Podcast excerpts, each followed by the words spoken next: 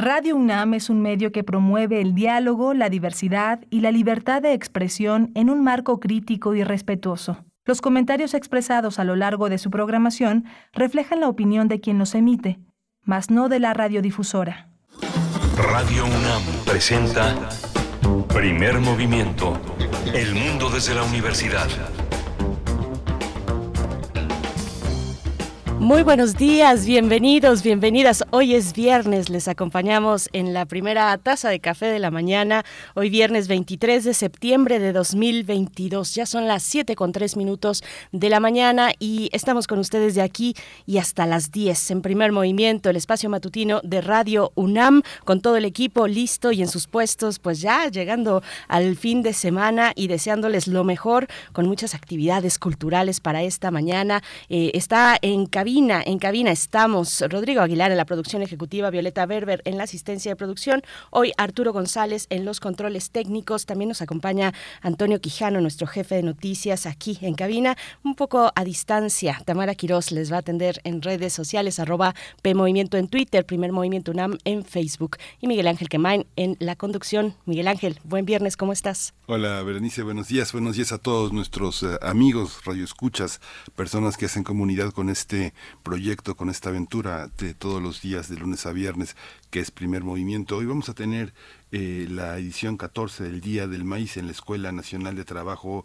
Social de la UNAM, esta gran escuela, esta gran escuela que eh, cobija, que es el gran paraguas de una gran cantidad de pensamiento, de el punto de partida de muchas indagaciones, de muchas investigaciones fundamentales en el terreno de las ciencias sociales. Vamos a, tratar el tema de esta edición del Día del Maíz en la Escuela Nacional de Trabajo Social con Guillermo Bermúdez. Él estudió periodismo y comunicación en la UNAM, eh, fue jefe de redacción de la revista de información eh, científica y tecnológica, ha trabajado también en nuestro ambiente, ha trabajado en muchísimos medios de divulgación de la ciencia y vamos a tener también la presencia de Martelena García. Ella también estudió periodismo y comunicación colectiva en la UNAM, ha sido guionista, en televisión y radio, eh, temas de educación y cultura y divulgación de la ciencia ha sido oh, lo suyo. Ambos han sido coautores del libro Alimentarnos con dudas disfrazadas de ciencia. Así que bueno, va a ser muy interesante hablar con esta, este, este dúo que es parte de la organización del Día del Maíz en la Escuela Nacional de Trabajo Social de la UNAM que ya está, es un evento cercano a realizarse eh, el próximo, la próxima semana, del 27 al 29 de septiembre y también el primero de octubre. Ya tendremos todos los detalles y después en esta primera hora, para cerrar, tendremos un radioteatro, nuestro radioteatro de los viernes y es una joya, una joya eh, de eh, que se ha producido, que se ha realizado aquí en Radio UNAM. Se trata de La pata de mono, de la autoría de W.W. Jacobs, la dirección de Eduardo Ruiz Saviñón, a quien le enviamos un saludo muy caluroso si nos está, si nos está escuchando. Así es que, bueno, con las, eh, la lectura, las voces de César Arias, de José Ángel García Huerta, de José Luis Cruz, de Juan Stack, de Eugenio Castillo y de María Clara Zurita, este, esta propuesta, La Pata de Mono, una grabación de 1981. Vamos a tener también La enfermedad de la muerte, una obra de teatro que dirige Germán Castillo, una, una, una esfera preciosa que tiene que, como a Margarita Duras como protagonista, en la traducción de Armando Partida, otro de los grandes hombres de teatro en México en el siglo XX, un traductor extraordinario del ruso, también del francés, del inglés, que ahora se suma a esta aventura con Germán Castillo para dirigir este, para traducir esta obra que dirige Germán con la música de Rodrigo Castillo Filomarino, otro de los eh, músicos que está en este momento en una enorme actividad, en un momento de una enorme producción eh, eh, para teatro, para danza, y vamos a tener también la presencia de una estupenda actriz, que es Nayeli Aguilar, es la actriz que es protagónica, es una de las protagonistas, una de las actrices de la enfermedad de la mente, vamos a conversar con el director y su actriz. Tendremos en la nota del día también un acercamiento, una eh, pues conversación sobre protección civil protección civil ante los sismos, lo que debemos saber y hacer. Nos acompañará Roberto Geni, jefe, de departamento, del Departamento de Protección Civil y Bomberos de la UNAM, que depende de la Dirección General de Análisis, Protección y Seguridad Universitaria. Eh, ya en esta semana les hemos invitado a que se acerquen a las redes sociales de Protección Civil de la UNAM porque van a encontrar información muy valiosa para toda la comunidad. Así es que hoy también resolvemos sus dudas en esta conversación con Roberto Geni. Vamos a tener también la poesía necesaria. Hoy tengo el turno de ofrecerles una propuesta musical y poética. Y a la mesa del día, en la tercera hora, vamos a conversar con Ausencio Cruz, escritor, director de teatro y actor cómico mexicano, porque se presenta en un espectáculo titulado Entre broma y broma, Ausencio se asoma. Es una propuesta, un espectáculo que tendrá lugar esta noche en el Teatro Bar El Vicio y vamos a tener los detalles con eh, Ausencio Cruz. También habrá música en ese espectáculo. Todos los detalles nos, nos lo dará Ausencio hacia la tercera hora de esta mañana. Vamos a cerrar esta edición con Crónica, una convocatoria que Emiliano Ruiz Parra, que dirige la unidad de investigaciones periodísticas de la UNAM, tiene un premio, un premio de crónica cultural que forma parte del Festival Cultura UNAM. El Festival Cultura UNAM, que no sé si ustedes han visto ya eh, la difusión de esta propuesta, porque es la primera edición, la primera edición del Festival Cultura UNAM, que tendrá lugar, se llevará a cabo del 30 de septiembre al 16 de octubre, dos semanas. Los detalles los pueden encontrar en festival.culturaunam.mx, festival www.culturaunam.com .culturaunam.mx. Bueno, va a alojar distintas expresiones artísticas muy interesantes. Habrá teatro, habrá ópera, habrá artes visuales, danza también, cine, literatura. Bueno, de verdad que la coordinación de difusión cultural de la UNAM se, se ha puesto muy generosa, como es su costumbre, con este festival, primera edición del Festival Cultura UNAM, eh, que reúne, bueno, son más de 100 actividades, reúne más de 500 eh, eh, artistas en más de 28 sedes. Es todo un acontecimiento. Por supuesto, aquí ya en su momento daremos a detalle pues lo que tiene que ver con este festival, la información de este festival, cómo acercarse y bueno, eh, también Radio UNAM va a estar va a estar presente en ese festival ya una vez que arranque la transmisión especial será de lunes a viernes a las 5 de la tarde y una repetición sábados y domingo 4:30 de la tarde, así es que bueno, ocupe ocupe la fecha, aparte la fecha 30 de septiembre al 16 de octubre, la primera edición del Festival Cultura UNAM. Y bueno, nos vamos a ir con, con música, Miguel Ángel, y por supuesto también invitarles a que nos envíen sus complacencias, sus peticiones musicales. Si las quieren dedicar, mejor aún, están nuestras redes sociales para recibirlas, arroba PMovimiento en Twitter y Primer Movimiento UNAM en Facebook. Vamos con música, Miguel Ángel. Vamos a escuchar de Greg Hunting Magic. Primer movimiento. Hacemos comunidad con tus postales sonoras envíalas a primermovimientounam.gmail.com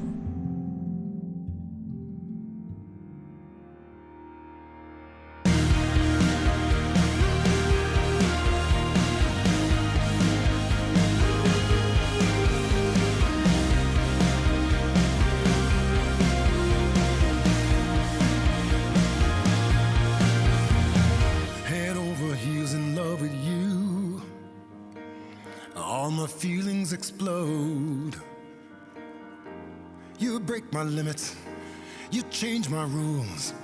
There's no more control. Every time you smile at me, my heart goes boom. You take me so high, feels like I could almost touch the moon.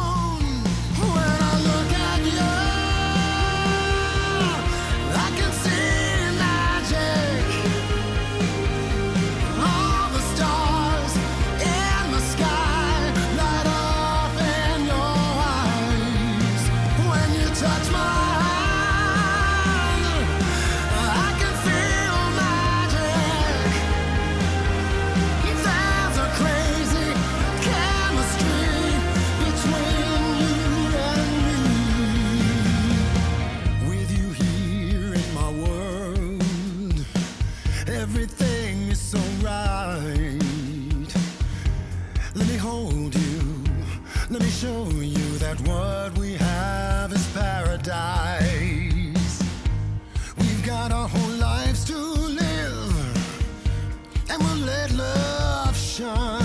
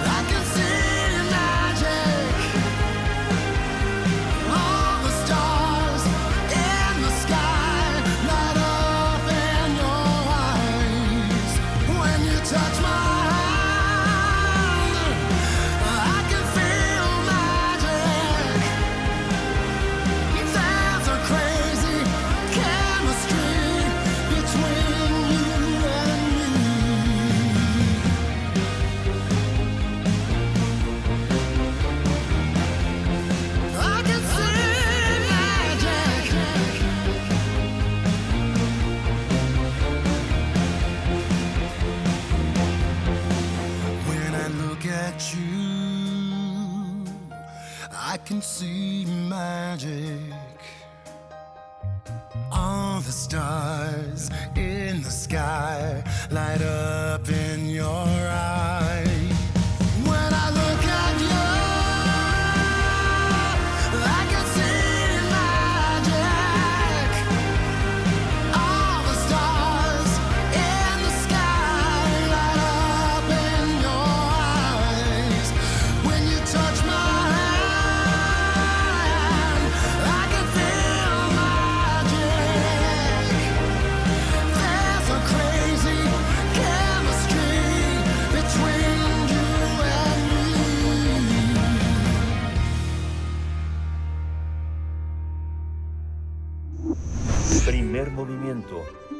Hacemos comunidad en la sana distancia.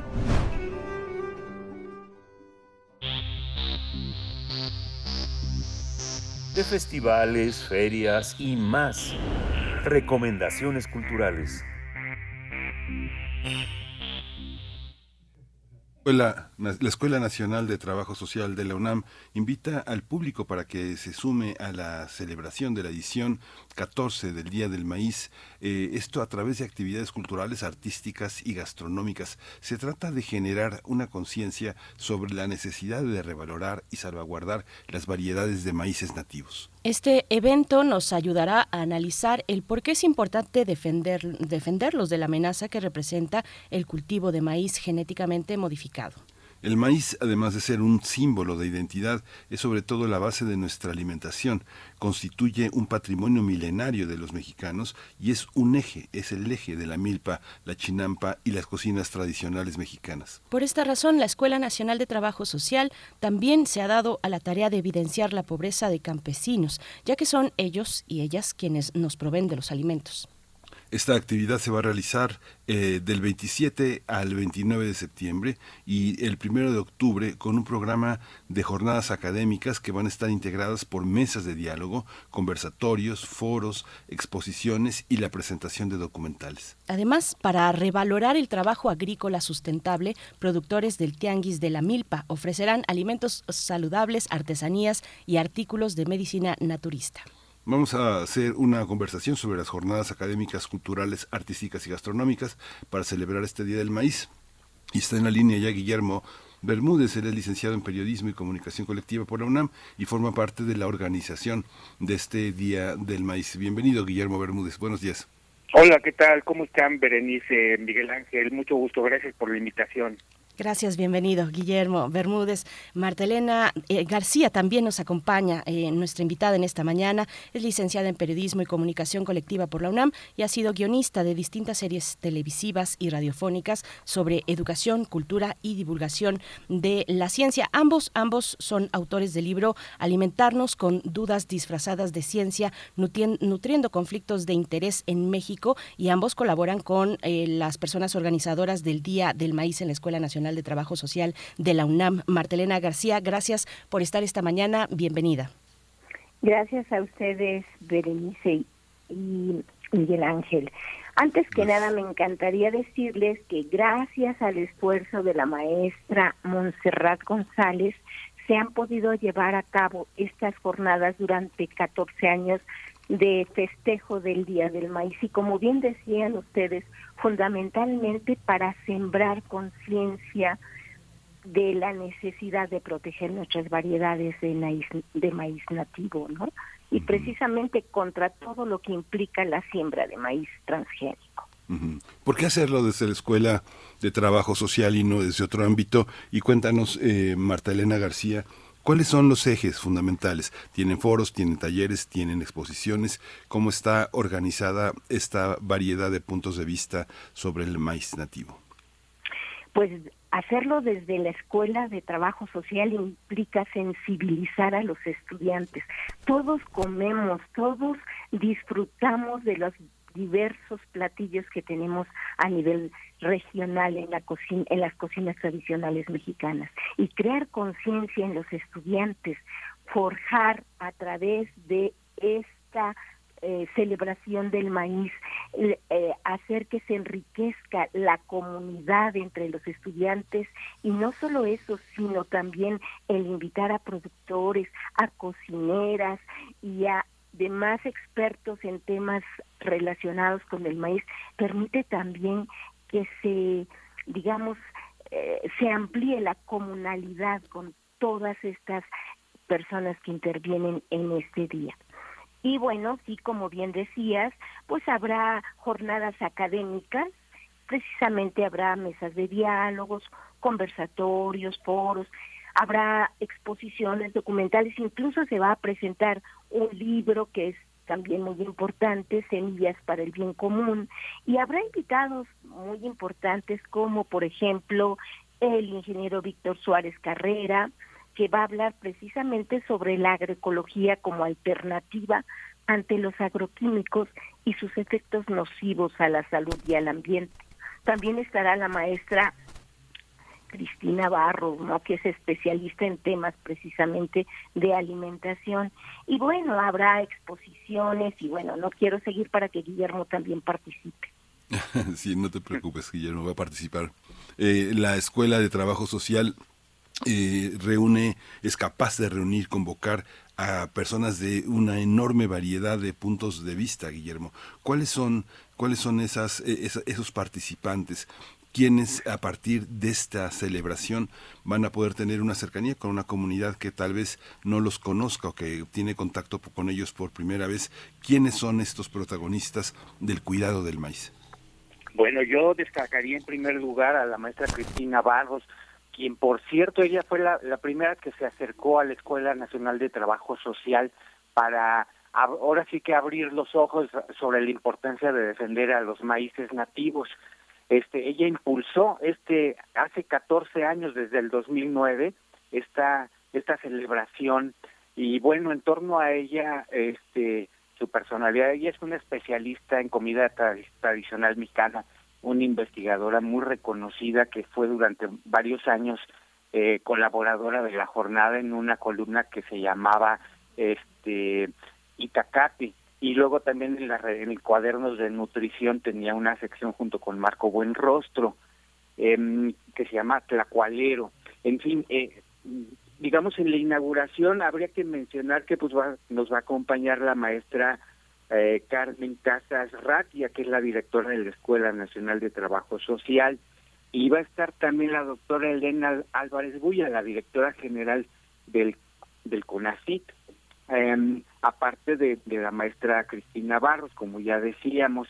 Este, otras personalidades, bueno, pues estarán, eh, ya lo dijo Marta, el ingeniero Víctor Suárez, que es el subsecretario de Alimentación y Competitividad de la Secretaría de Agricultura y Desarrollo Rural.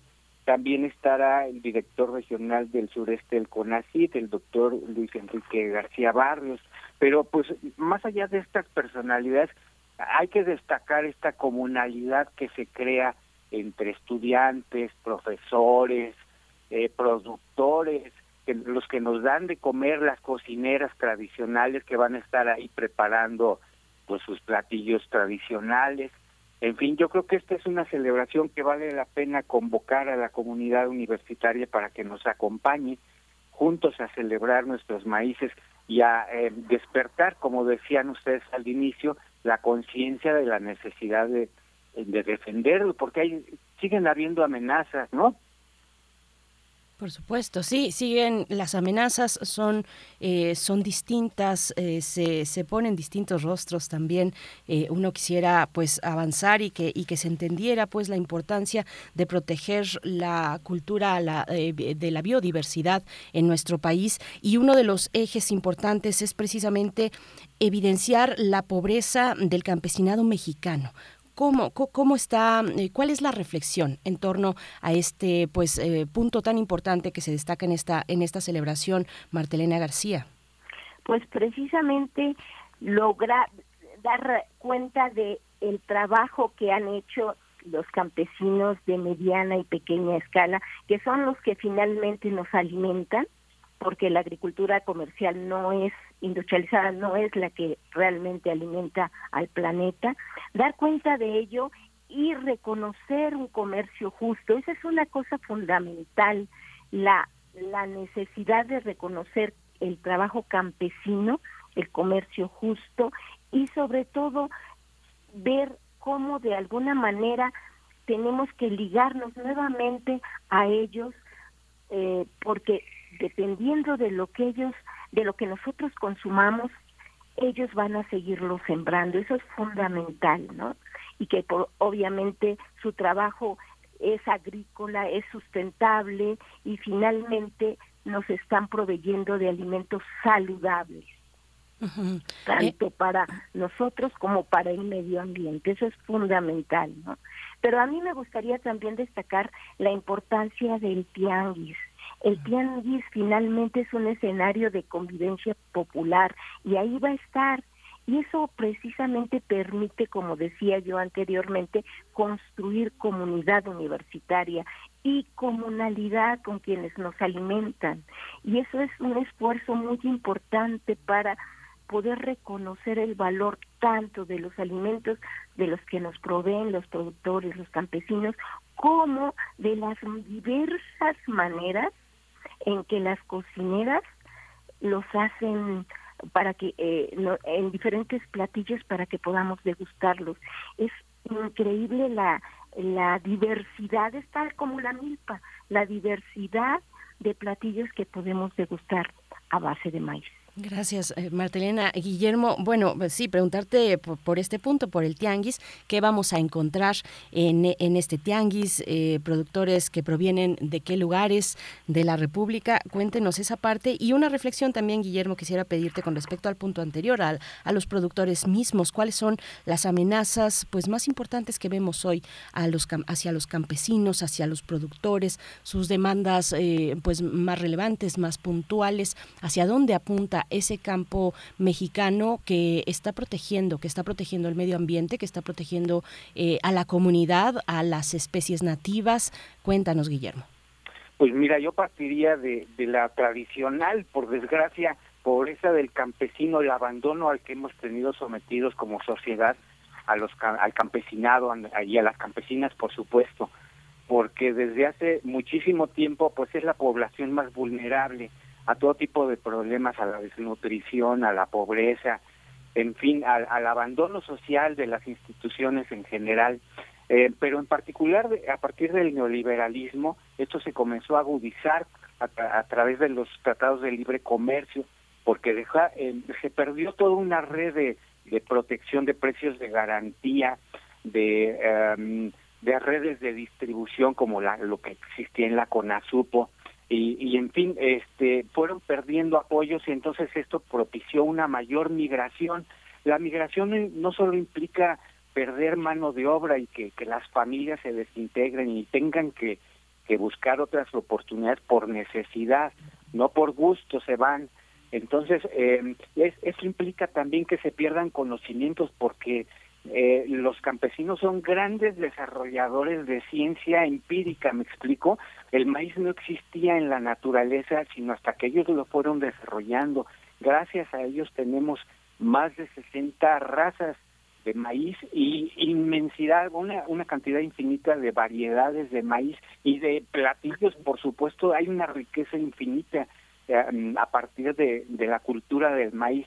Por eso decimos que somos hombres y mujeres de maíz, pero también de milpa, como por supuesto decía Marta, porque la diversidad es el eje eh, eh, sobre el que se sustenta esta diversidad centrada en el maíz, eh, la calabaza, el frijol, el chile, todas estas riquezas que tenemos y que muchas veces no sabemos apreciar. Y entonces todo este proceso que se dio en el neoliberalismo fue desembocando digamos, en el desarrollo tecnológico de los transgénicos, de las nuevas tecnologías de de edición este, genómica, en la biología sintética. Son una serie de, de tecnologías que están amenazando porque contaminarían las variedades nativas de maíz y esto se perdería irremediablemente como han hecho notar varios especialistas además de que generaría por supuesto dependencia perderíamos soberanía alimentaria los campesinos se verían obligados a comprar cada año semillas transgénicas para poder seguir sembrando, porque entre otras cosas se busca impulsar también que se prohíba el, el intercambio libre de las semillas, que ha sido una tradición milenaria.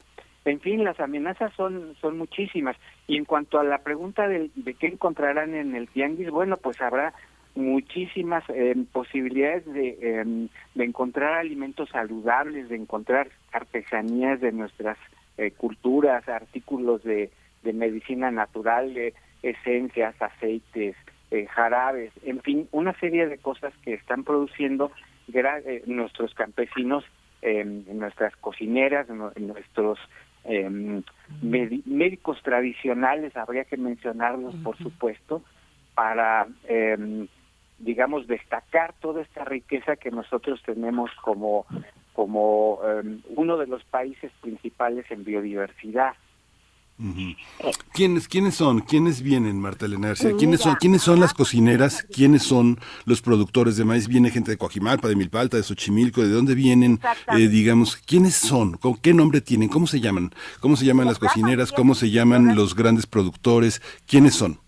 Sí, Eh, Miguel Ángel, habrá familias agricultoras de San Sí. Miguel, Chicalco, Tlalpan, Santana, Tlacotenco, de Milpalpa, Mi- Mi- Milpa, Milpa perdón, Guardianes del Bosque de Milpalta también, la cooperativa Oyamello de Topilejo, Tlalpan, Zacahuitzco, Artesanías de Totomoscle, habrá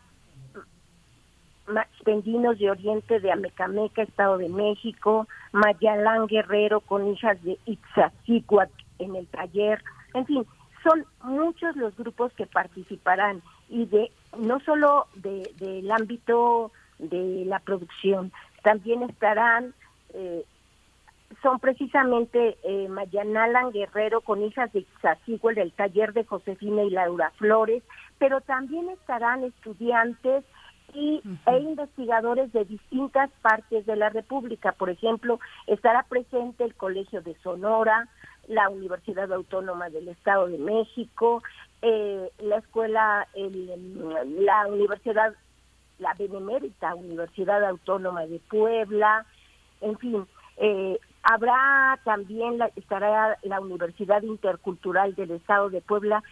Son muchas las eh, los los participantes en todo esto. También estará por el lado artístico, digamos, pues habrá estará el coro de la UAM Xochimilco y habrá una exposición fotográfica, danza, pintura, en fin, son muchas las actividades que se tejieron para esa para celebrar ese Día del Maíz en la universidad, en la Escuela Nacional de Trabajo Social. Guillermo Bermúdez, ¿quiénes son, quiénes son los académicos que en la, en la producción eh, intelectual académica reciente tienen eh, estudios sobre esta expresión a la que debamos acercarnos, que el público, un público de radio que no es especializado pueda, pueda conocer, acercarse a nuevos, a nuevos hallazgos, a nuevas investigaciones. ¿Quiénes son? ¿Quiénes son los protagonistas también de estas universidades interculturales? Eh, me imagino que estará invitado Chapingo, que estará invitada FES Aragón, que tiene un centro muy importante. Hay muchos esfuerzos que tienen muchos trabajos de investigación actuales. ¿Quiénes son esos protagonistas del mundo académico? Pues mira, por ejemplo, en una de las primeras mesas redondas, que es, eh, girará en torno al trabajo de alimentar y dietas saludables en México, estará la doctora Ivonne Vizcarra, que es investigadora del Instituto de Ciencias Agropecuarias y Rurales de la Universidad Autónoma del Estado de México. Estará la doctora Laura Montesi, que es eh, eh, eh, investigadora de antropología social de la Unidad Pacífico Sur, del Centro de Investigación, perdón. Eh, estará también el doctor Alejandro Martínez Espinosa de la Universidad Autónoma del Estado de México también. Y pues eh, habrá foros, por supuesto, eh, con estudiantes coordinados por, eh, por ejemplo, Atsiri Irais López, que es eh, también estudiante de la Escuela Nacional de Trabajo Social. Habrá otro conversatorio en el que participará el doctor Guillermo López Varela de la Universidad Intercultural del Estado de Puebla. Nos acompañará, ya lo dijimos, el doctor Víctor Suárez Carrera, que es muy reconocido porque él estaba al frente de la de esta asociación nacional de, campesinos eh, y que ahora dirige, bueno, estuvo dirigiendo durante mucho tiempo también em, junto con Armando Bartra eh, la jornada del campo. Em, también está el doctor Luis Enrique García Barrios, que es también un impulsor de, de, este, de estas investigaciones en torno al maíz. Em, hay un conversatorio también eh, acerca del proceso de preparación de la tierra para la siembra del maíz em, de la Confederación de Campesinos Productores de Semillas Nativas y Criollas de Amecameca acompañados de la profesora Agustina León. estará también, em, veamos, es que hay muchas actividades en realidad. Otra mesa de sistemas normativos de infraestructura, la cosmovisión y ritualidad en torno al maíz en la región eh, eh, Mixteca, eh, coordinada por el doctor Felipe Javier Galán López.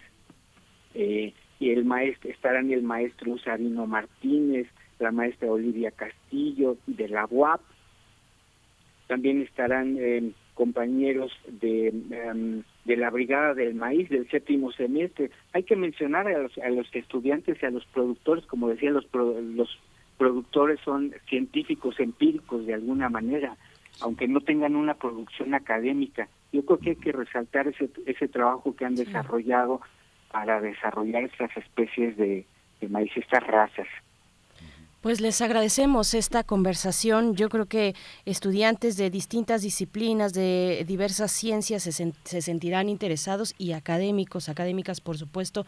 En fin, es una invitación a la comunidad, una invitación abierta a la comunidad universitaria y al público interesado en esta acercarse a esta postura, que es una postura política, además, frente al campo mexicano y su defensa. Por último, por último, y en el poquito tiempo que tenemos, Martelena García, ¿cómo nos acercamos? ¿Cuáles son las coordenadas, cuáles son los eh, medios para informarnos de los distintos pues eventos y propuestas que habrá en esta celebración, la número 14 del Día del Maíz en la Escuela, Escuela Nacional de Trabajo Social.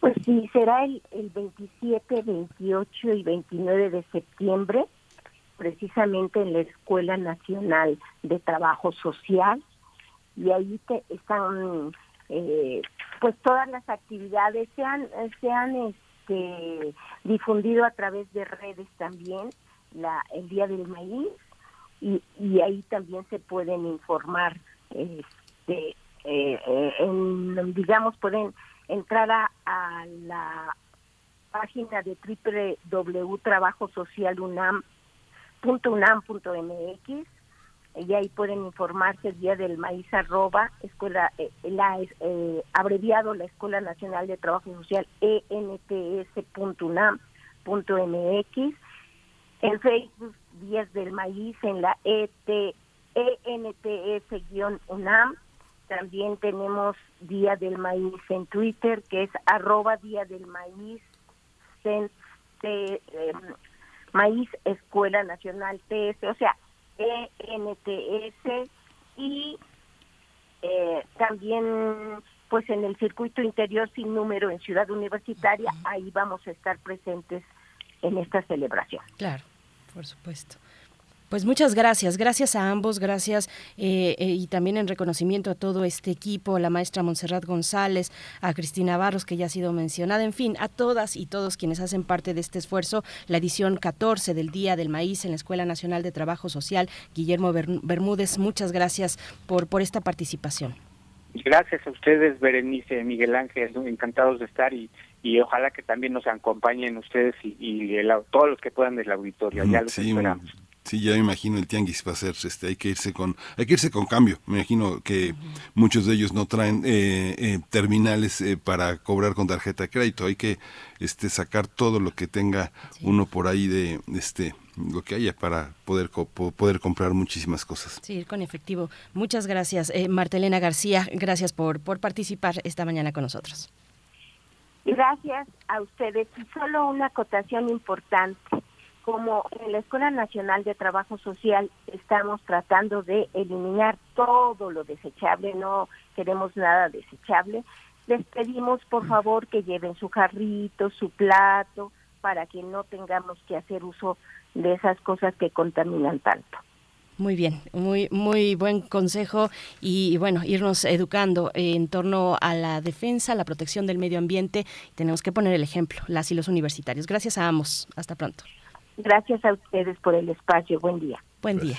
7 con 39 minutos. A continuación vamos a escuchar la propuesta de Radio Teatro, una grabación, bueno, decía yo en la mañana, de esas joyas de, la, de, Radio UNAM. Fue grabada aquí, en los estudios de grabación de Radio UNAM. La dirección es de Eduardo Ruiz Aviñón y se trata de La Pata de Mono, de autoría de W.W. Jacobs.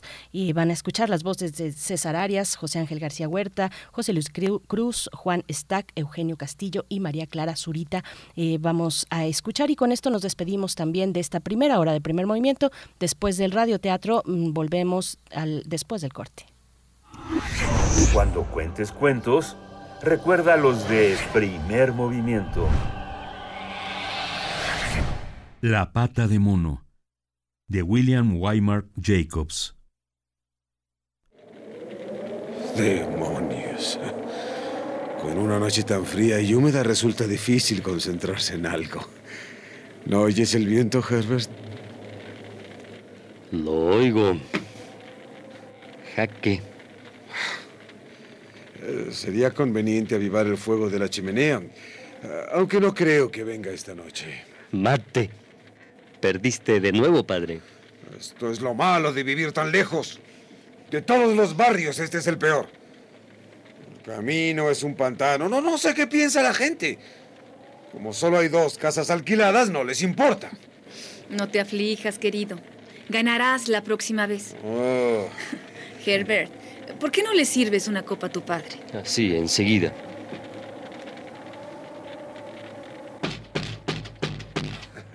Ahí viene. Espera, Herbert. Yo abro la puerta. Morris, qué bueno que está aquí. Permita que le presente a Mary, mi esposa, y a Herbert, mi hijo. ¿Qué tal? El sargento mayor Morris. Encantado. Tanto gusto. Siéntese, por favor. El estofado estará listo en unos momentos. Gracias. ¿Desea whisky o cualquier otra Whisky está bien. La noche afuera está endiabladamente fría. Aunque los inviernos en Calcuta. Ah, nos tiene que contar todas sus aventuras. claro.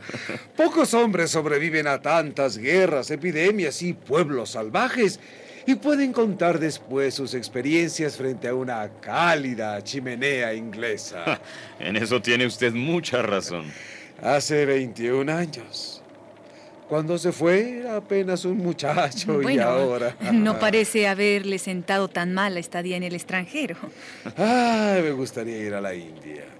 A mi edad no podría ir como soldado de la reina Victoria, pero de cualquier forma me gustaría echar un vistazo. Es mejor quedarse aquí, créamelo. Eh, Herbert, eh, sírvele otro vaso al mayor. Gracias. Ah, Morris, no sabe cuánto me gustaría ver esos viejos templos y faquires y malabaristas. Ah, a propósito, ¿qué fue lo que usted empezó a contarme el otro día respecto a, a una pata de mono o algo por el estilo? Nada, bueno, nada que valga la pena huir. ¿Una pata de mono? Ay, otra vez viene a visitarnos esa ardilla. Dale unas migajas, Herbert. Sí, madre. Ah, perdón, mayor. ¿Qué nos estaba diciendo sobre la pata de mono? Em, bueno, es lo que algunos llamarían magia y otros paganismo.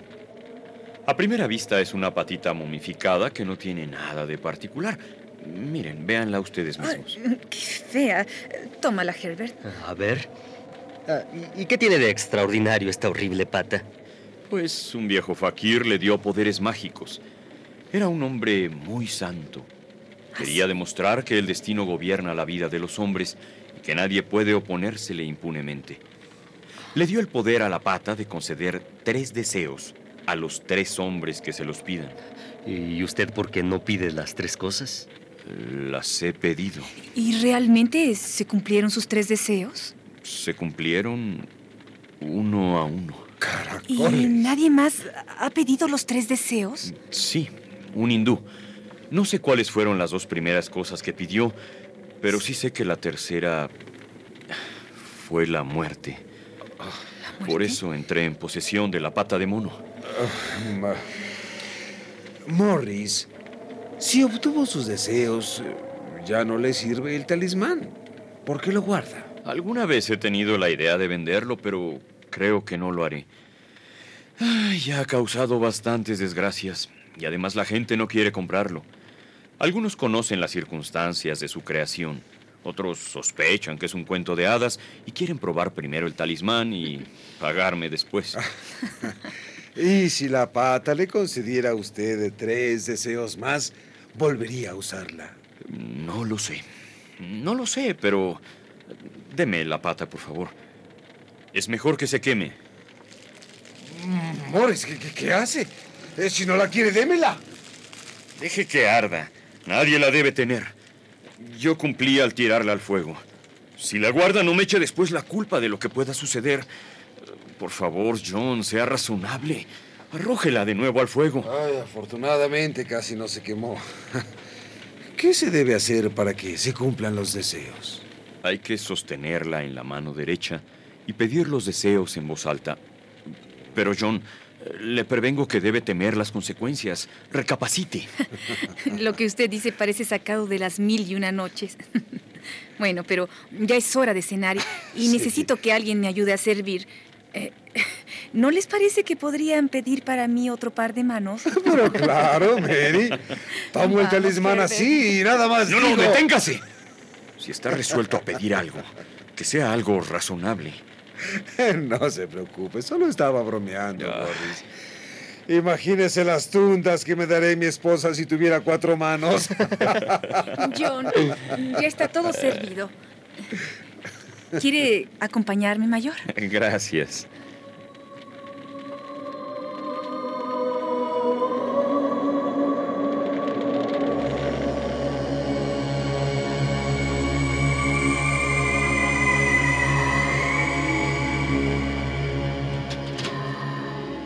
Cuando regrese a Inglaterra, vuelva a visitarnos. Será un placer. Les agradezco la invitación. Ah, y John. Sea muy cuidadoso con la pata de mono. Despreocúpese, Morris, lo seré. Buenas noches. Buenas noches. Buenas noches. Y gracias por todo. Buenas noches. Que la pase bien. Ah. Si en el cuento de la pata de mono hay tanta verdad como en los otros, esos, esos que nos contó durante la cena, no conseguiremos gran cosa. John, le diste algo. Va, una bagatela. No quería aceptar nada, pero lo obligué. Con todo, continuó insistiendo en que tirara el talismán. Sin duda seremos felices, ricos y famosos. Para empezar, papá, tienes que pedir un imperio. Ah, Así no estarás dominado por tu mujer. Eso haré. Eh, no, pero en serio, no se me ocurre nada que pedirle. Me parece que tengo todo lo que deseo. Mm, casi. Si pagaras la hipoteca de la casa serías feliz, ¿no es cierto? Bastará con que pidas 200 libras. Mamá, toca en el piano algunos acordes tétricos para poner en tono a mi padre.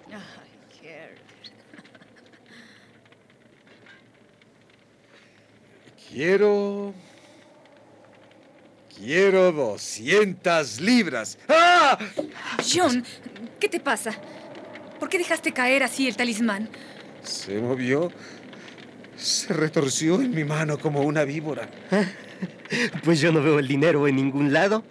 Y como no sé, en el banco dudo que lo vaya a haber reunido alguna vez. Ay, no, no, querido. Habrá sido tu imaginación. Eh, Pondré la pata en la repisa para que ya no la veas. No importa, no fue nada, pero... Confieso que me dio un buen susto. ¿Eh? ¿Qué- ¿Qué fue eso?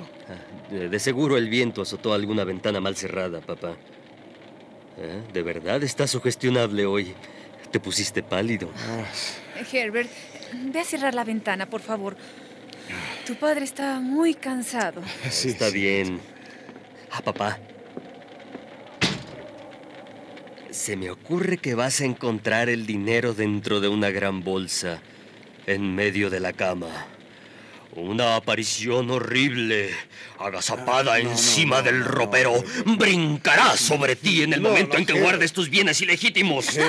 Hijo, por Ah, no, no, ya, es- está bien, está bien. Ya me voy. Buenas noches. Buenas noches. hijo. Ay, sabes, Mary. Creo que Herbert tiene razón. Después de que sentí que la pata se movía mientras yo pedía el deseo, volteé a ver las llamas y me pareció ver una cara simiesca que se burlaba horriblemente de nosotros. Es mejor que, que subamos a dormir. El día ha sido muy pesado.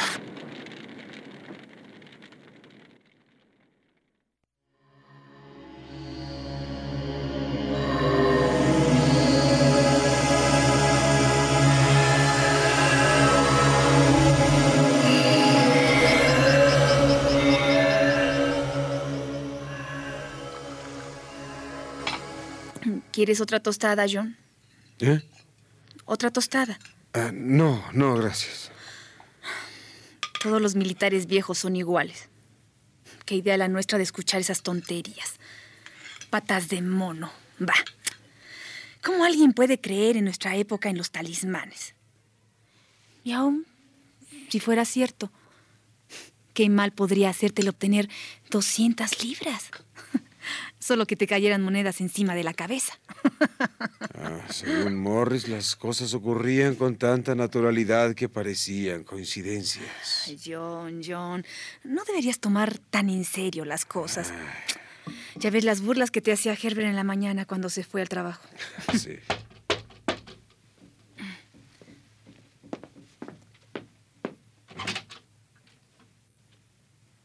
Buenos días. Ese paquete... Son los comestibles que ordenó de la tienda. Firme aquí, por favor. Sí. Bien. Muchas gracias. Aquí tiene. Gracias. Hasta luego. Me parece que Herbert tenía razón en sus bromas. Yo misma pensé al abrir que... Bueno, ya sabes. Te entiendo. Pero aparte de eso, te podría jurar que la pata se movió en mi mano. Yo no, no. Habrá sido tu imaginación. Yo te aseguro que se movió. No estaba sugestionado y te aseguro... ¿Qué pasa, Mary? Observa a ese hombre. El que está allá. Ha dado vueltas a la casa como si quisiera tocar, pero no se atreviera. Eh, ¿Tú crees que... Eh, mira, ya viene a la entrada.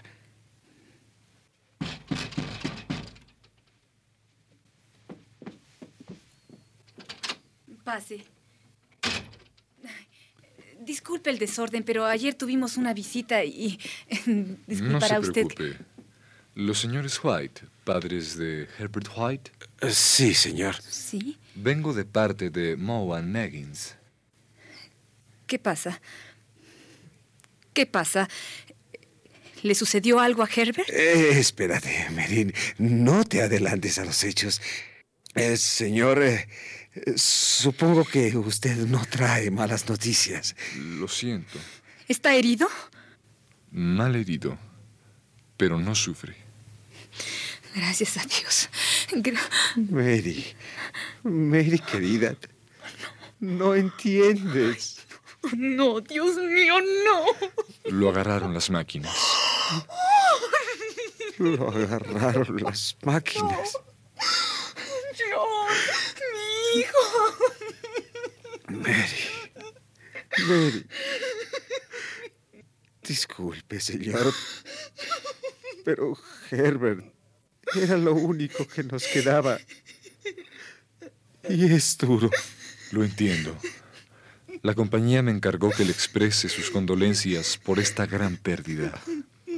Señor White, le ruego que comprenda que soy tan solo un empleado y que obedezco las órdenes que me dieron. Se me ha comisionado para declararles que Moe and Meggins niegan toda responsabilidad en el accidente. pero en consideración a los servicios prestados por su hijo, le remiten una suma determinada. ¿Qué suma? Señor White, usted entenderá que... ¿Cuánto? 200 libras. Dios mío. 200 ¿Qué libras. hicimos? John. John.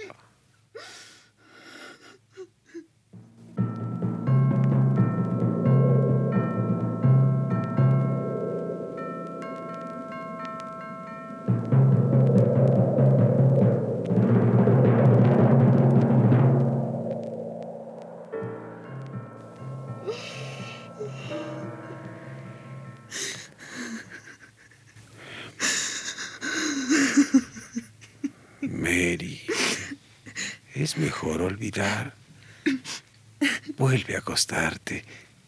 Te va a dar frío. Mi hijo tiene más frío. Mary, las cosas son inevitables. Hay un momento en el que no podemos. La pata de mono. La pata de mono. ¿Dónde? Eh, ¿Dónde está? ¿Qué, qué sucede? La quiero. Seguramente no la habrás destruido, ¿verdad? Está donde la dejamos hace dos semanas, en la sala, sobre la repisa. ¿Para qué la quieres, Mary?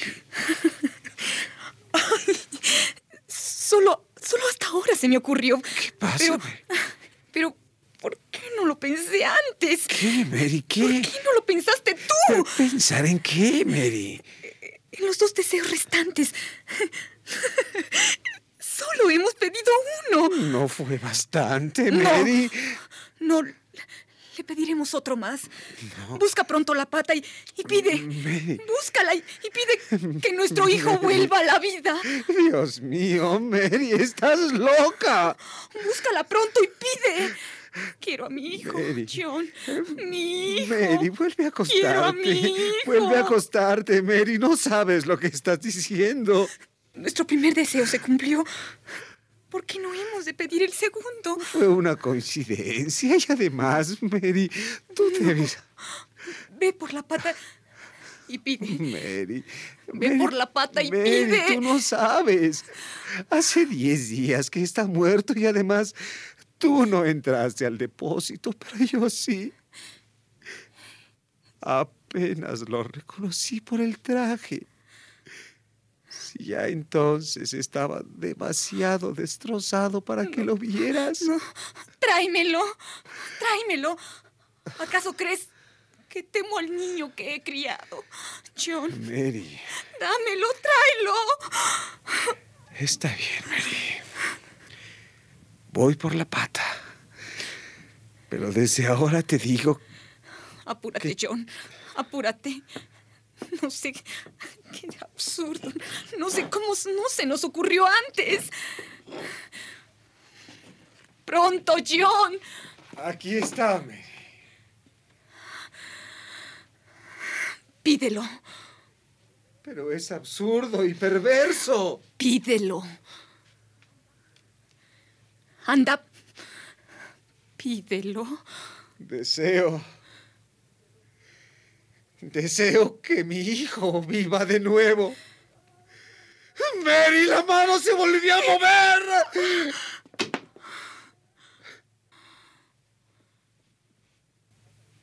Te dije que nada iba a suceder.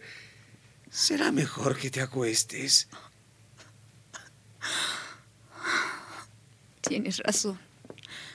No sé cómo creí que... No te preocupes. Iré por un vaso de leche a la cocina. ¿Tienes cerillos? Sí. Tómalos. Dios. Dios mío, ¿qué fue eso? John, ¿qué es ese ruido? Nada, Mary. Nada. Solo una rata que se me cruzó en la escalera. Es Herbert. Es Herbert. Herbert. Herbert. ¿Qué, vas a hacer? No puedes abrirle la puerta. Suéltame. Suéltame, es mi hijo. Es No. Mary. Había olvidado que el cementerio está a dos millas. ¡Suéltame! Tengo que abrir la puerta. Por amor de Dios, Mary, no lo dejes entrar. Mary, no lo dejes entrar. ¿Tienes miedo de tu propio hijo? ¡Suéltame! Mary. ¡Ya voy, Herbert!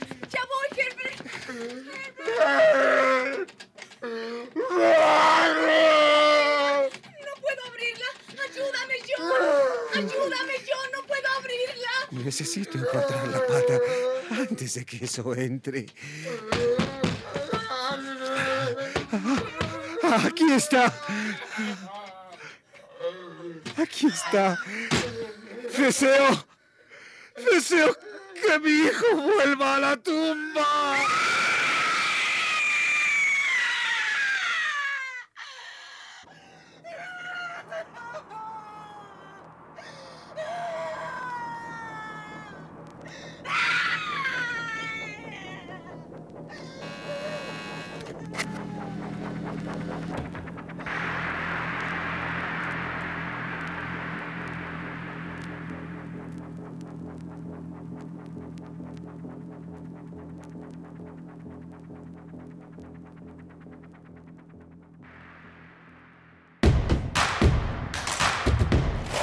En redes sociales. Encuéntranos en Facebook como Primer Movimiento y en Twitter como arroba PMovimiento. Hagamos comunidad.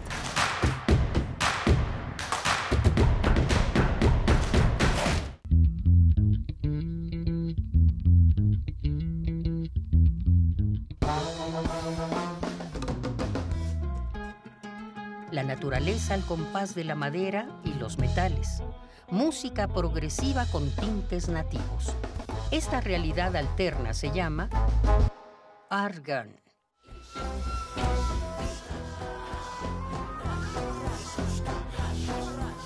Viernes 23 de septiembre a las 21 horas en la sala Julián Carrillo. Entrada libre. Sé parte de Intersecciones. Radio UNAM. Experiencia sonora.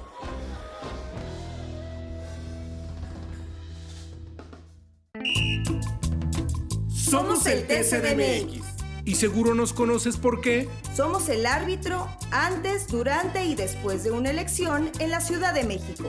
Verificamos las decisiones en pueblos y barrios originarios, partidos políticos Y de participación ciudadana. Date cuenta, protegemos tus derechos político-electorales. Tribunal Electoral de la Ciudad de México, garantizando justicia en tu elección. La piedra y el yemo activo afectan tu cerebro, te matan las neuronas y son muy adictivos. Yo sé lo que te digo, pues he sido testigo. Piensa más en tu gente, tu vida y tus amigos. Escucha lo que te digo, pues es verdad, el negocio de la droga es algo que termina mal. Escucha bien hermano, porque esto te hace daño, el negocio de la droga es algo que termina mal. Esto siempre acaba mal, carnal, esto siempre acaba mal. Si necesitas ayuda, llama a la línea de la vida 800-911-2000. Es muy tedioso hacer siempre lo mismo. No dejes que el aburrimiento apague tu imaginación. Escucha Escaparate 961 con los eventos culturales del momento. Viernes a las 15:15 horas por Radio UNAM. Entretenimiento y cultura. Radio UNAM. Experiencia sonora.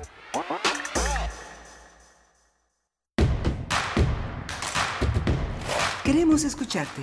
Llámanos al 55 36 43 39 y al 55 36 89 89. Primer movimiento. Hacemos comunidad. Hola, buenos días. Ya son las 8 de la mañana con 3 minutos en este viernes 23 de septiembre. Está Arturo González eh, en la operación de la consola, los, la operación técnica de la cabina ya en Radio UNAM, en Adolfo Prieto 133. Y está Rodrigo eh, Aguilar al frente de la producción ejecutiva, Violeta Berber en la asistencia de producción, mi compañera Berenice Camacho en la conducción. Buenos días, querida Berenice. Miguel Ángel Quemain, muy buenos días. Aquí estamos en cabina en Radio UNAM, transmitiendo en vivo para todos ustedes y también para Radio Nicolaita. En esta hora, 104.3 de la frecuencia modulada nos recibe, recibe a primer movimiento, a Radio UNAM, para seguir haciendo comunidad entre radios universitarias, esto que hacemos todos los días, radio pública, desde estas frecuencias, el 96.1 y el 860 de amplitud modulada. Bueno, pues acabamos de escuchar en la hora anterior hacia el cierre este radioteatro, esta propuesta para hoy viernes, La pata de mono. Qué, qué, qué maravilla, qué maravilla de, de, de pues eh, de pieza se, se, aventó en la dirección Eduardo Ruiz Aviñón con estas voces extraordinarias, bueno, ese grito final perfecto de María Clara Zurita, ese grito desgarrador, bueno, pues por acá tenemos varios comentarios, nos dice eh, Selene desde, pues, ¿desde dónde nos escribe Selene? Sí, nos escribe desde allá, desde Monterrey, ¿verdad?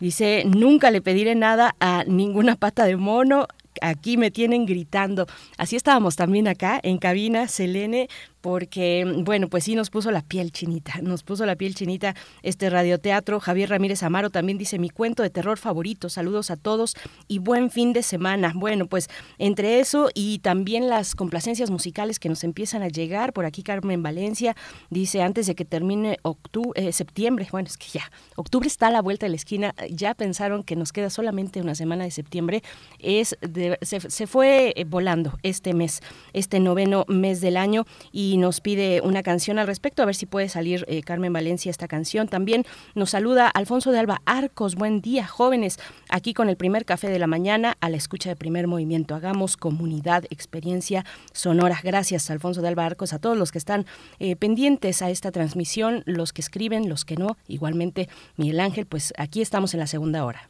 Sí, vamos a tener en esta segunda hora eh, La enfermedad de la muerte, esta obra de Margarit Durá que se presenta en el teatro El Milagro bajo la dirección de Germán Castillo. Hay que decir que esta obra de Margarit Duras, eh, de Margarit Durá, es una obra eh, que tradujo Armando Partida, este gran investigador, parte de nuestra comunidad universitaria, uno de nuestros grandes maestros eméritos, traductor del ruso, un amigo permanente del teatro un espectador sin tregua.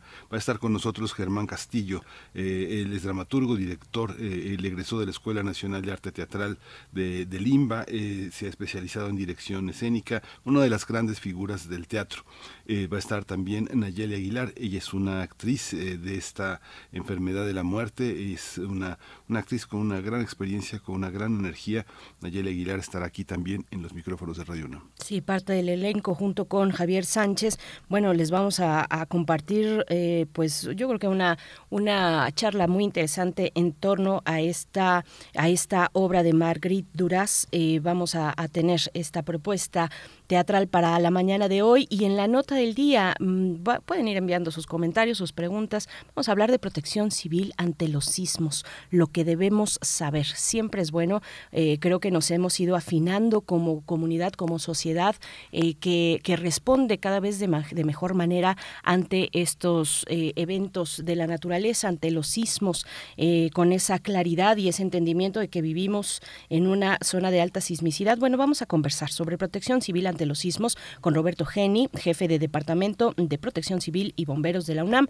Esta, eh, este departamento que depende de la Dirección General de Análisis, Protección y Seguridad Universitaria de GEPSU por sus siglas eh, y, y, siempre reiterando que ustedes se pueden acercar a las redes sociales de Protección Civil donde van a encontrar material muy importante, muy importante para nuestra comunidad universitaria. Así es que de eso va la hora de este momento, 8 con siete minutos. Miguel Ángel, nos vamos ya con nuestra, nuestra propuesta teatral para esta mañana. Vamos. Primer movimiento. Hacemos comunidad en la sana distancia.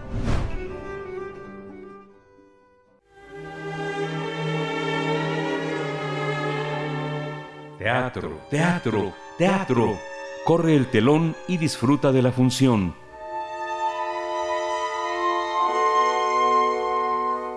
La escritora francesa Marguerite Duras escribió la obra La enfermedad de la muerte, que narra la historia de un hombre aquejado por un mal terrible que lo está matando en vida. La razón de este dolor es que padece la impotencia de amar. Así que en su intento desesperado de supervivencia alquila por una zona, por, unas, por una noche a una joven. Su esperanza es encontrar o recuperar en ella el tiempo perdido, pero sobre todo la vida que se le va o que quizá jamás tuvo. La joven solo percibe eh, la pérdida de la vida en este hombre que pronto encontrará la muerte. La enfermedad de la muerte de Magritte Duras se presenta en el Teatro El Milagro y la temporada termina el próximo 2 de octubre.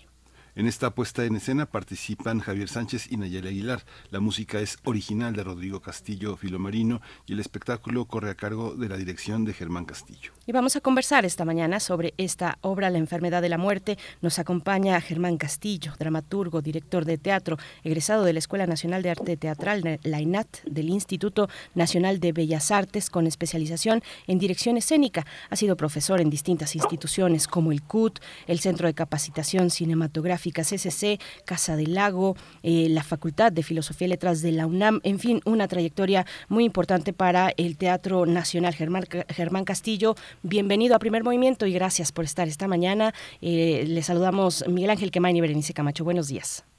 Eh, ¿Qué tal? Buenos días, Berenice. Buenos días, Miguel Ángel. Hola, Germán. Buenos días. Buenos días, Nayeli Aguilar, actriz de la enfermedad de la muerte, la joven, la joven belleza de esta puesta en escena. Bienvenida, Nayeli. Muchas gracias, muy buenos días. Gracias, gracias Nayeli Aguilar, Germán Castillo. Pues empezamos con esta, esta conversación, un, un texto interesante, un libro enigmático también. ¿A qué, a qué tipo de texto eh, estamos presenciando? ¿Qué tipo de texto presenciamos con esta apuesta, Germán Castillo? Bueno, pues estamos eh, llevando a la escena un, un texto extraño de su nacimiento, reconocido por su propia autora como un texto un poco fuera de todo canon. Eh, pareciera ser una, una novela, pero una noveleta, pero no lo es. Eh, ella, en un epílogo muy hermoso, dice que, que le sugiere hacer una película o una obra de teatro. Eh, como siempre es un texto ambiguo, oscuro en el sentido eh, de los asuntos que toca, no por crípticos, sino por el carácter eh, pues oscuro de, del asunto. Eh, un, un texto que logra atmósferas que significan mucho eh, emocional y espiritualmente para los actores, que son la expresión de ellos mismos. Eh, la cercanía del mar siempre es sugerente y el encuentro de dos desconocidos también siempre eh, una, una caja de sorpresas, casi siempre o trágicas o francamente ridículas. En este caso creo que estamos más en el territorio de lo de lo trágico. Eh, pues eso es, es, el texto, la puesta en escena, es una puesta en escena como hace un buen tiempo, si no es que toda mi vida, ha apostado fundamentalmente por la actualidad, por encontrar la manera de acompañar a los actores a una incursión hacia su interior para encontrar en ellos mismos lo que lo que es propio del asunto que estemos manejando en cada momento en particular. la, la metodología propiamente en mi caso no existe, o si existe es, eh, digamos, desechable. Cada, cada proyecto, cada intento, eh, encuentra un camino para este proceso con los actores y también para el montaje, para el espacio, para la sonoridad extra palabra que, que hay en el, en el suceso. creo que los años me han dado cierta capacidad para, para hacer este acompañamiento hacia los actores o con los actores eh, de una manera amable, sutil y sobre todo creo que productiva. Eh, no sé qué piensa mi compañera ayer y a lo mejor tiene una opinión absolutamente contraria. Nayeli Aguilar, por favor, ¿cómo, cómo, es, ¿cómo fue el proceso de construir eh, este personaje, el personaje de esta joven, con, con un texto de estas características? ¿Qué, ¿Qué, nos puedes comentar del texto y del trabajo propio de, de actuación? Eh, estoy en coincidencia con lo que dice el maestro. El proceso de trabajo fue un proceso diferente a lo que estaba yo acostumbrada a hacer. Eh, a pesar de que ya no es el primer montaje que tengo con el maestro Germán, aún así el proceso eh, de trabajar con él para esta obra sí fue diferente, empezando por la manera eh, vocal, encontrar la voz del personaje, cambiar, salir de esta zona de confort que me coloca como actriz. Em, y fue muy interesante el estar descubriendo estas texturas, estas tesituras vocales para darle esta, esta característica extra cotidiana al personaje.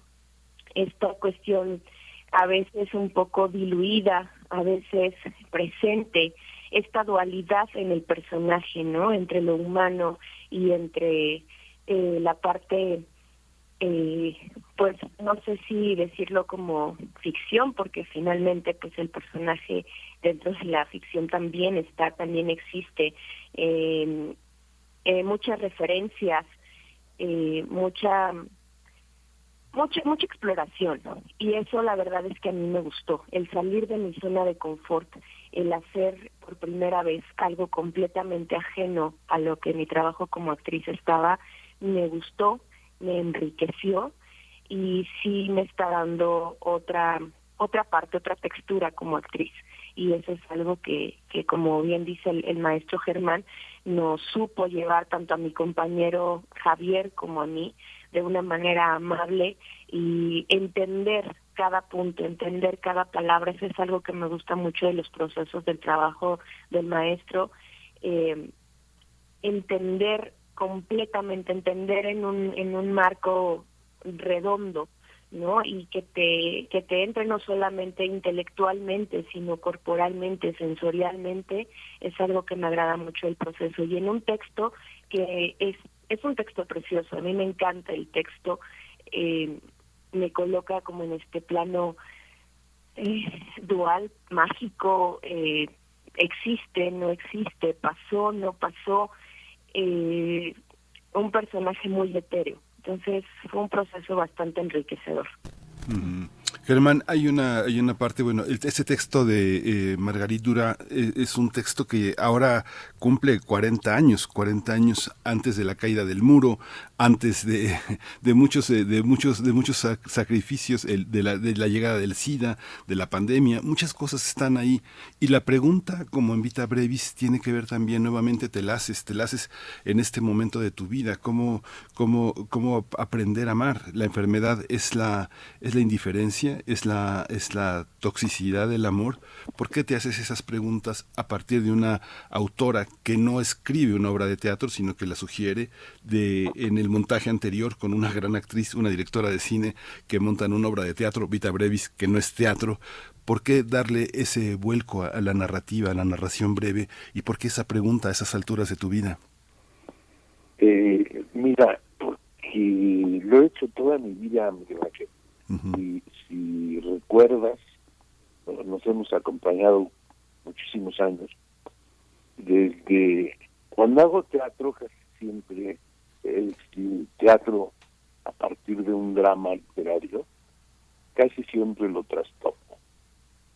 Eh, y hace muchos años he hecho textos no, no dramáticos.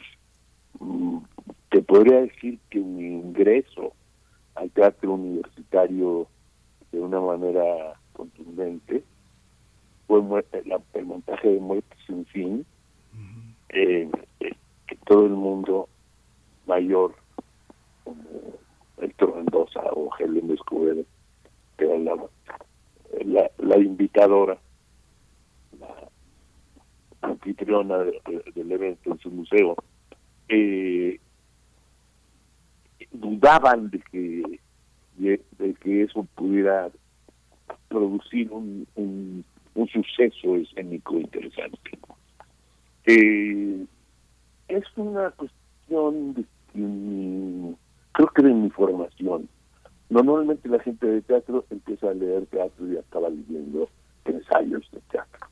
Mi, mi formación eh, es mucho más eh, ecuménica. Leo muchos ensayos, leo novelas, leo cuentos, leo periódicos, leo libros de muy íntima calidad, leo novelas policíacas, eh, leo muchas cosas, leo cine, eh, soy muy, muy del cine, la arquitectura me conmueve y me, me toca muchísimo, las artes visuales igualmente, eh, incluyendo al cine. Eh, y por otro lado, eh, porque yo propiamente nunca he pertenecido a un grupo, a una corriente, soy muy cercano al maestro Mendoza, con casi toda mi generación, pero siempre fui un poco tangencial. No, nunca quise inscribirme en la propuesta, digamos, eh, grupal. Siempre, eh, siempre fui tangencial y lo sigo siendo. Ahora, ¿por qué a estas eh, alturas eh, casi póstumas de mi vida me ocupo de estas cosas? Eh, tal vez porque en, en lo particular las resolví y creo que no mal, o por lo menos yo no me siento mal con la solución que les fui dando. Y, y ahora las puedo ver con cierta frialdad, con cierta frialdad emocional, que extrañamente eh, produce una gran emocionalidad en el público. Eh, creo que es algo cercano a la alquimia artodiana que es, es esta, energía que se concentra en muy poco tiempo, en muy poco espacio, en muy poco, muy poca acción, diría. Eh, y, y adquiere una potencia lo suficientemente poderosa para conmover a quien hace contacto. Ahora, creo que no es un teatro muy fácil de ver el mío. En el mundo del toro se dice que hay toreros para toreros. Es decir, que, que el público en general no los aprecia. Eh, creo que yo soy un director para, para un público especial. Eh, no, no para directores, sino para un público con el que encuentro coincidencias. El otro día platicaba con algunas amigas de radio y estaban muy, muy contentas de, de haberlo visto. Y después hablo con mi dentista, que es un hombre culto, sensible, y me suelta unos rollos que son casi publicables. Eh, y esto me gusta mucho. eh, no, ya pasé la etapa de hacer teatro para gustarle a mis maestros, para gustarle a mi generación. Ahora hago teatro para gustarle al público. Y he descubierto que mi público es poco. que, que, que soy como de, de estos poetas que nunca arrebataron en vida las ediciones de 200 o quin- o 500 ejemplares y, y que tardaron años en agotarse. Eh, y no me molesta para nada, ¿eh? Eh, me, me gusta. Eh, no lo busqué, no, no evité hacer contactos mayores, así ocurrió y me siento bien. Eh, tal vez eso te responda, eh, ahora, ¿por qué me ocupo de la muerte?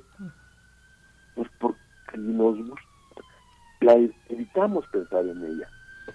Y, y como bien dice la Dura, eh, la, la muerte está viva. Es decir, es parte esencial de la vida. Si, sin muerte no hay vida. Y la enfermedad de la muerte es en efecto la incapacidad de vivir, inclu- incluyendo en el vivir el amar y el compartir con los otros. Aquí, eh, Nayeli, Nayeli Aguilar, ¿cuál, cuál es? hay- hay- es una obra, esta obra es una obra llena de silencios, ¿no? Es una obra que además se da en el marco de una contemplación, contemplación del mar, contemplación del otro, y ese escenario minimalista que se ha construido en el Teatro del Milagro para esta obra. Cuéntanos, ¿cuál es la experiencia actoral para este, para este proceso? ¿Cuál es la relación que mantienes con el mar, con el, con Javier Sánchez, con el otro personaje que está, que está extinguiéndose frente a la extinción y frente a la proliferación del mar, la extinción del hombre y la proliferación del mar? ¿Cómo te sitúas como actriz y también en lo que hay de, de- humano y subjetivo en esa perspectiva? Justamente eh, la presencia del mar, este, este sonido constante, esta contemplación continua, eh, para el personaje mortal, no mortal, más bien, para el personaje que es la muerte, eh, es un estado, bien lo dices, eh, de estar, es la conexión con él, al menos yo así como actriz lo estoy viendo, porque es un no estar, ¿no? Esta me, me pasó en una de las funciones justamente y en un ensayo cuando pude hacer esta conexión, ser este pensamiento, ser esta voz del otro y es esta constancia que el mar siempre está presente, el mar siempre está ahí en la obra, el mar siempre está ahí en la vida, este sonido que aparentemente te hace tener pensamientos profundos, que te hace conectar contigo y al mismo tiempo te hace sentir que no estás porque es tan inmenso que a veces sientes que te comes, eso es en mi parte humana, a veces estás frente al mar en esta contemplación y sentirte a veces tan pequeño con, con una energía tan grande, tan te envuelve completamente. Y me, me ocurrió en una función cuando al estar ser este mar al mismo tiempo ser esta muerte que y, y hay texto hay un texto bellísimo que que justamente menciona esto no o sea la muerte se da cuenta que esta muerte se puede vivir así como esta contemplación esta contemplación de la vida que en efecto, sin, sin vida no hay muerte y sin muerte no existe esta vida. Esta reflexión, este estar y no estar, es una conexión bien, bien bonita que, que logré, tanto en el ensayo como en las funciones. Al escucharles, yo creo que concluimos eh, que eh, quienes quienes estamos atendiendo esta esta charla, que esta obra se decanta más al texto, se decanta más al texto que a la acción. Eh, Nayeli nos contaba del trabajo de tesitura vocal, de la importancia de la voz. Miguel Ángel eh, aporta la cuestión de los silencios, la contemplación, y eso me lleva a preguntar Germán Castillo sobre el diseño sonoro, sobre eh, la participación, el lugar que ocupa la música, la musicalización eh, la sonorización en, en, esta obra que está a cargo de Rodrigo Castillo. Eh, cuéntanos, por favor, sobre, sobre el lugar que ocupa, sobre la parte que toma el sonido, su diseño para, para la enfermedad de la muerte. Sí, bueno, tiene, eh, tiene la función del silencio que menciona Miguel Ángel. solo que el silencio se construye. El, el, porque la mente humana no es capaz de concebir o de percibir el silencio. No, no, no, porque nunca estábamos en él. Entonces, la, por otro lado, la presencia del mar es eh, complejo de tipo universal que ahora no recuerdo eh, qué poeta nacional se refiere así al mar, como, como se siente la nostalgia, el deseo de, penetrar en él y, bueno, de la vida. Y también, tal vez si nos descuidamos, será el final de la vida, porque los grados de contaminación, para salirnos un poco de, lo poético, eh, este, son muy altos. Y, y en el mar la vida se, se restablece, se regenera. Y, a veces pensamos mucho en el aire y poco en el, la atmósfera y poco en el mar. Es mucho más en el mar donde la vida se, regenera y donde ni siquiera tenemos idea de las especies que se han extinguido. Eh, en la superficie de la Tierra más o menos se lleva un fanático recuento de especies extinguidas. En, en el mar es, es, un misterio. Eh, sí apostamos por la palabra, pero quiero decir que a pesar por la palabra no implica ausencia de acción, porque eso suena a tedio. Creo que la acción más importante del ser humano es la palabra. Para mí la palabra es acción. Y, y una de las comprobaciones más obvias que encuentro es que si si algo cura a un individuo de sus angustias, sus dolores, sus pérdidas, sus anhelos no cumplidos, sus frustraciones, es la palabra. Hablar de ello sin, la mínima intención de notoriedad ni de permanencia, nada más atreverse a cometer la acción de decir lo que siento, lo que pienso, es, eh, la acción más importante del hombre. Eh, eh, pero sin embargo tenemos por lo menos dos siglos de decir que, es teatro de la palabra, que los franceses nada más hablan. como Yo creo que esto es de, son criterios como de parlanchines que cuando hablan no, no, no, quieren decir nada o no saben lo, lo que están haciendo. Pero la palabra con responsabilidad es una es una acción trascendente. Sí. Más que ir a la esquina a, a llevar la ropa a la tintorería. Vamos, vamos acercándonos al cierre.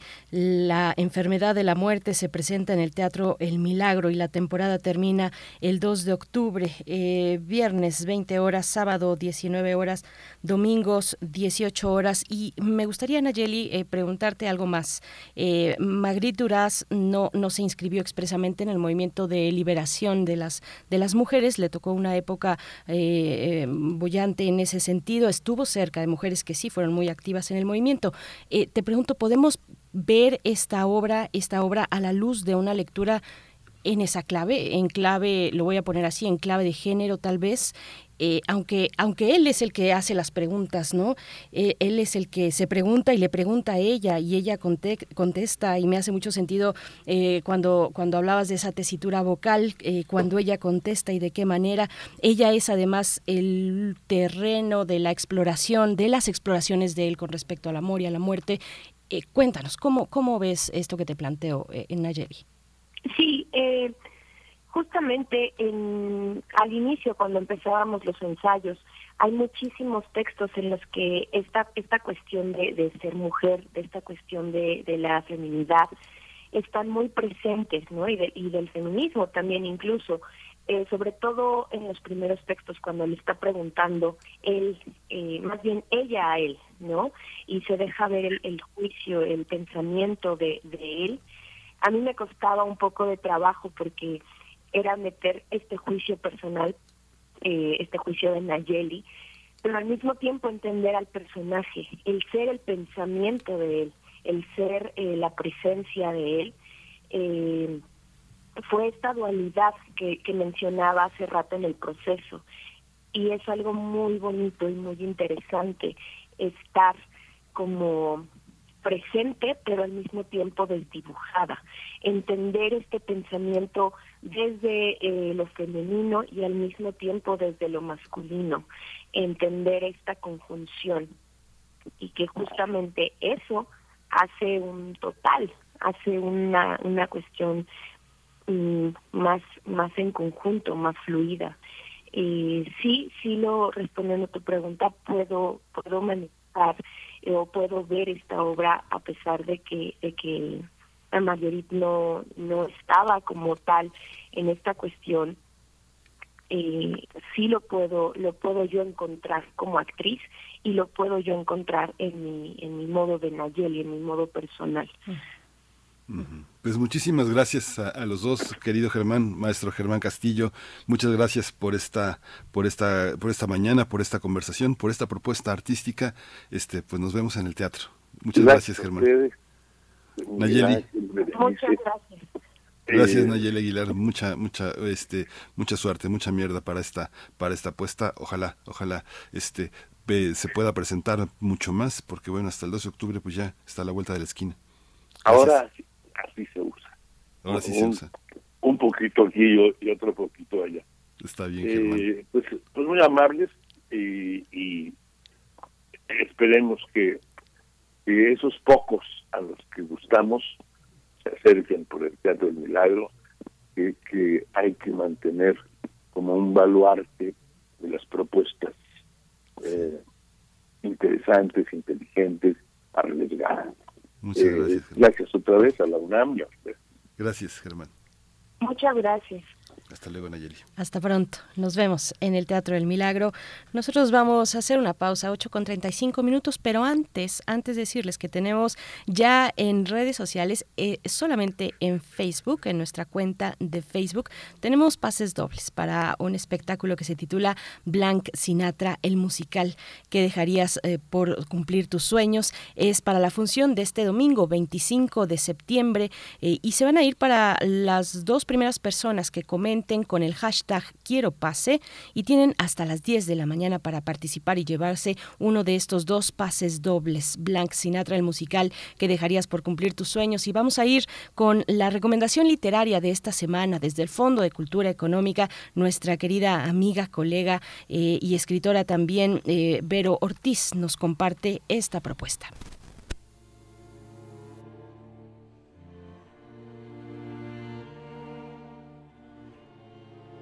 Amigos y amigas de primer movimiento, les saludo con gran gusto.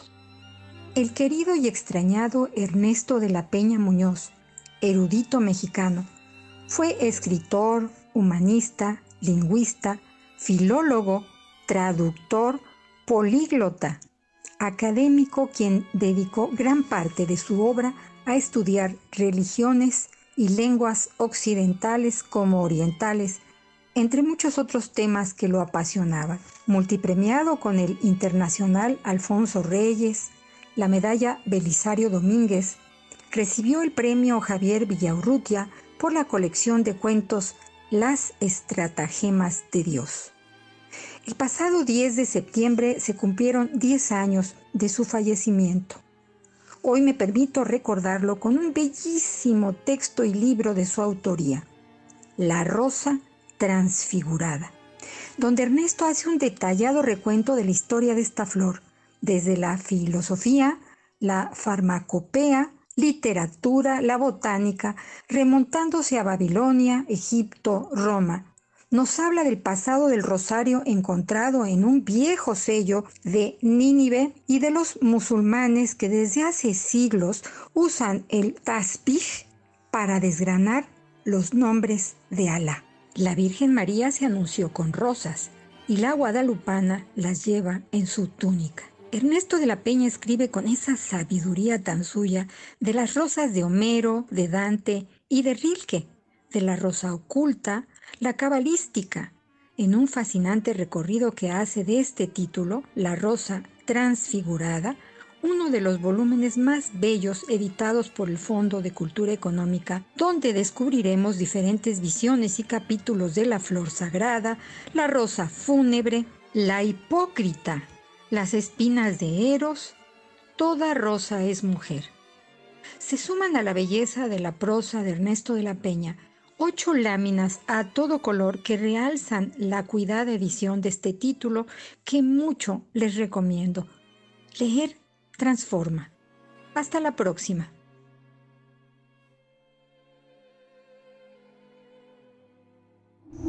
Primer movimiento.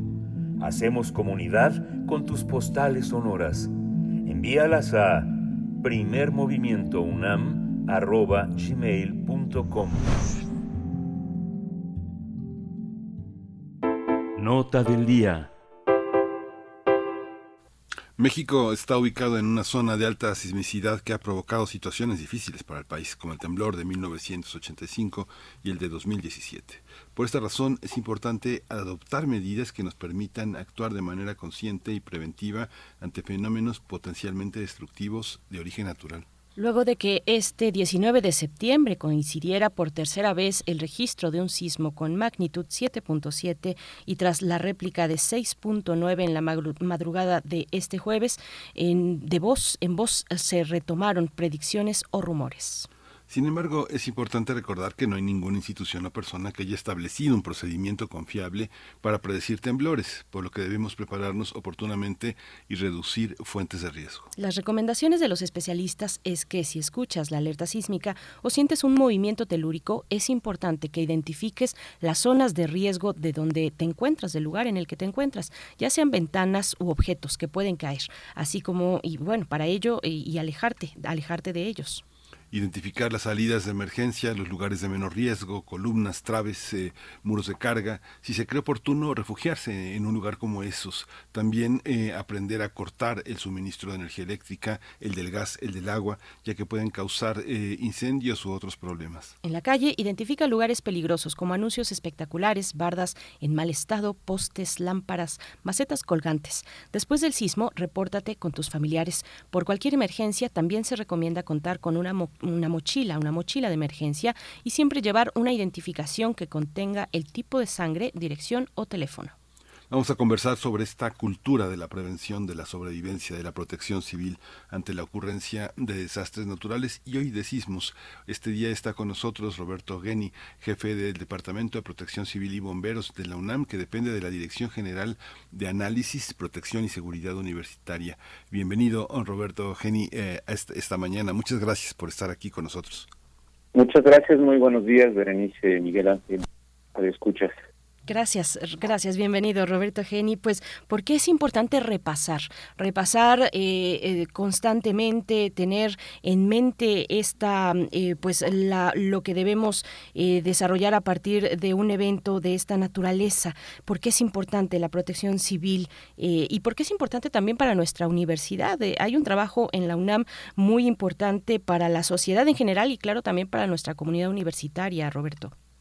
Sí, bueno, qué más ejemplo que el de esta semana, en el cual eh, el lunes por tercera vez miembra el mismo día, un día muy emblemático y que obviamente en la psique social pues eh, permea más esa importancia de estar preparados, ¿no?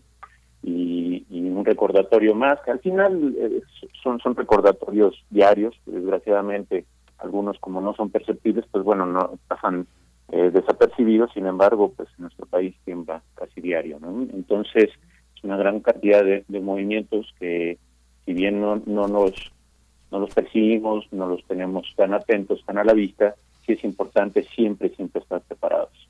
¿Y cómo empieza esa preparación? Primero con una discusión.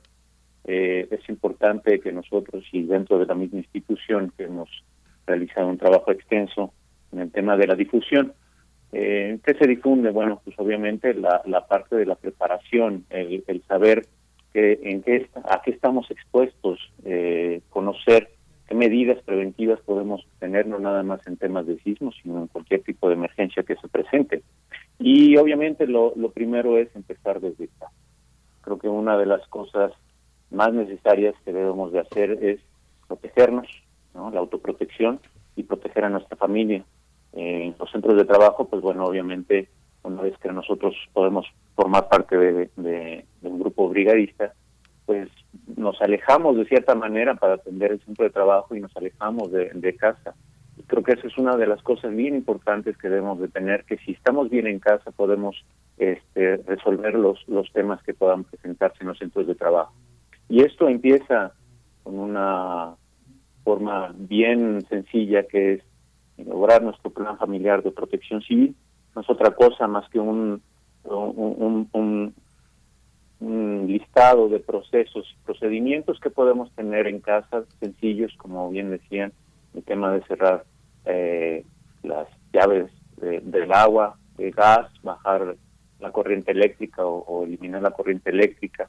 Posteriormente, pues obviamente identificar los lugares donde podamos estar más expuestos a daños, ¿no? Eh, eh, el alejarse de las ventanas, identificar qué ventanas se pueden romper, qué ventanas se pueden caer, qué elementos de, nuestra casa este, podían volcarse, una alacena, este, un estante, libreros, ese tipo de elementos que son muy sencillos de identificar desde nuestra casa y que puede ser también fácilmente eh, pues trasladable a los centros de trabajo. Roberto, ¿qué tanto influye en la, en la seguridad, digamos, eh, un pensamiento mágico, ¿no? Así como que lo decreté, eh, como este es un castigo, como y este es inútil hacer nada porque ya es la es la ira eh, de Dios. Este tipo de elementos, cómo convivir en la hora a la hora de el nerviosismo, del, de la fricción al bajar pisos, de generar empatía para estar en un punto de seguridad. Todos esos elementos, ¿tú los has observado? ¿Son son son mínimos? ¿Tienen alguna presencia? ¿Cómo actuar frente a ellos? Sí, han ido reduciendo y creo que la mejor forma es por conocimiento o con el conocimiento, difundiendo el conocimiento real de qué es lo que tenemos que hacer, la preparación continua, el hecho de no nada más hacer simulacros eh, un solo día, sino estarse preparados, platicar de esto, insisto, el tema viene desde la familia, ¿no? Si platicamos y nos sentamos un momento con todos los integrantes de la familia y saber y conocer qué vamos a hacer, este, si estás fuera de la casa, dónde nos vamos a encontrar, cosas de ese estilo que eso nos va a ayudar mucho a, enfocarnos y a realmente saber actuar de manera adecuada ante las situaciones que se nos puedan presentar. Eh, creo que el conocimiento ese es importante, incluso el saber eh, este tema de, de, que México, bueno, siempre va a temblar y que estemos informados con, con las vías formales de, de información en las cuales conozcamos cómo funciona incluso el sistema de alertamiento sísmico, por qué suena así, eh, todo ese tipo de, elementos que son necesarios para que la gente se informe, realmente se haga una, una, una acción o un, eh, adecuada en caso de emergencia.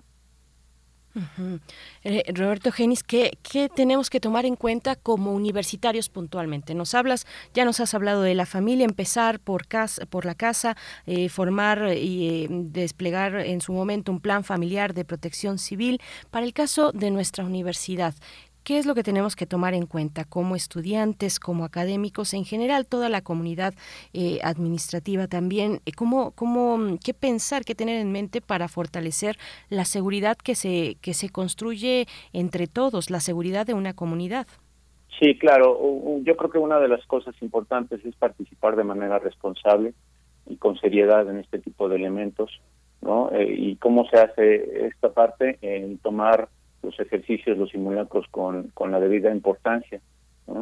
Creo que eso es una de las cosas bien, bien, bien necesarias. El tema de la capacitación también es una de las cosas importantes y que mm, son, eh, insisto, parte básica y toral de, ese conocimiento que estaba hablando. ¿no? Si, si la gente participa en las capacitaciones, se, se, se involucra más en conocer y saber eh, cómo actuar, al final podemos dar medidas generales, sin embargo, cada, cada espacio es distinto, ¿no?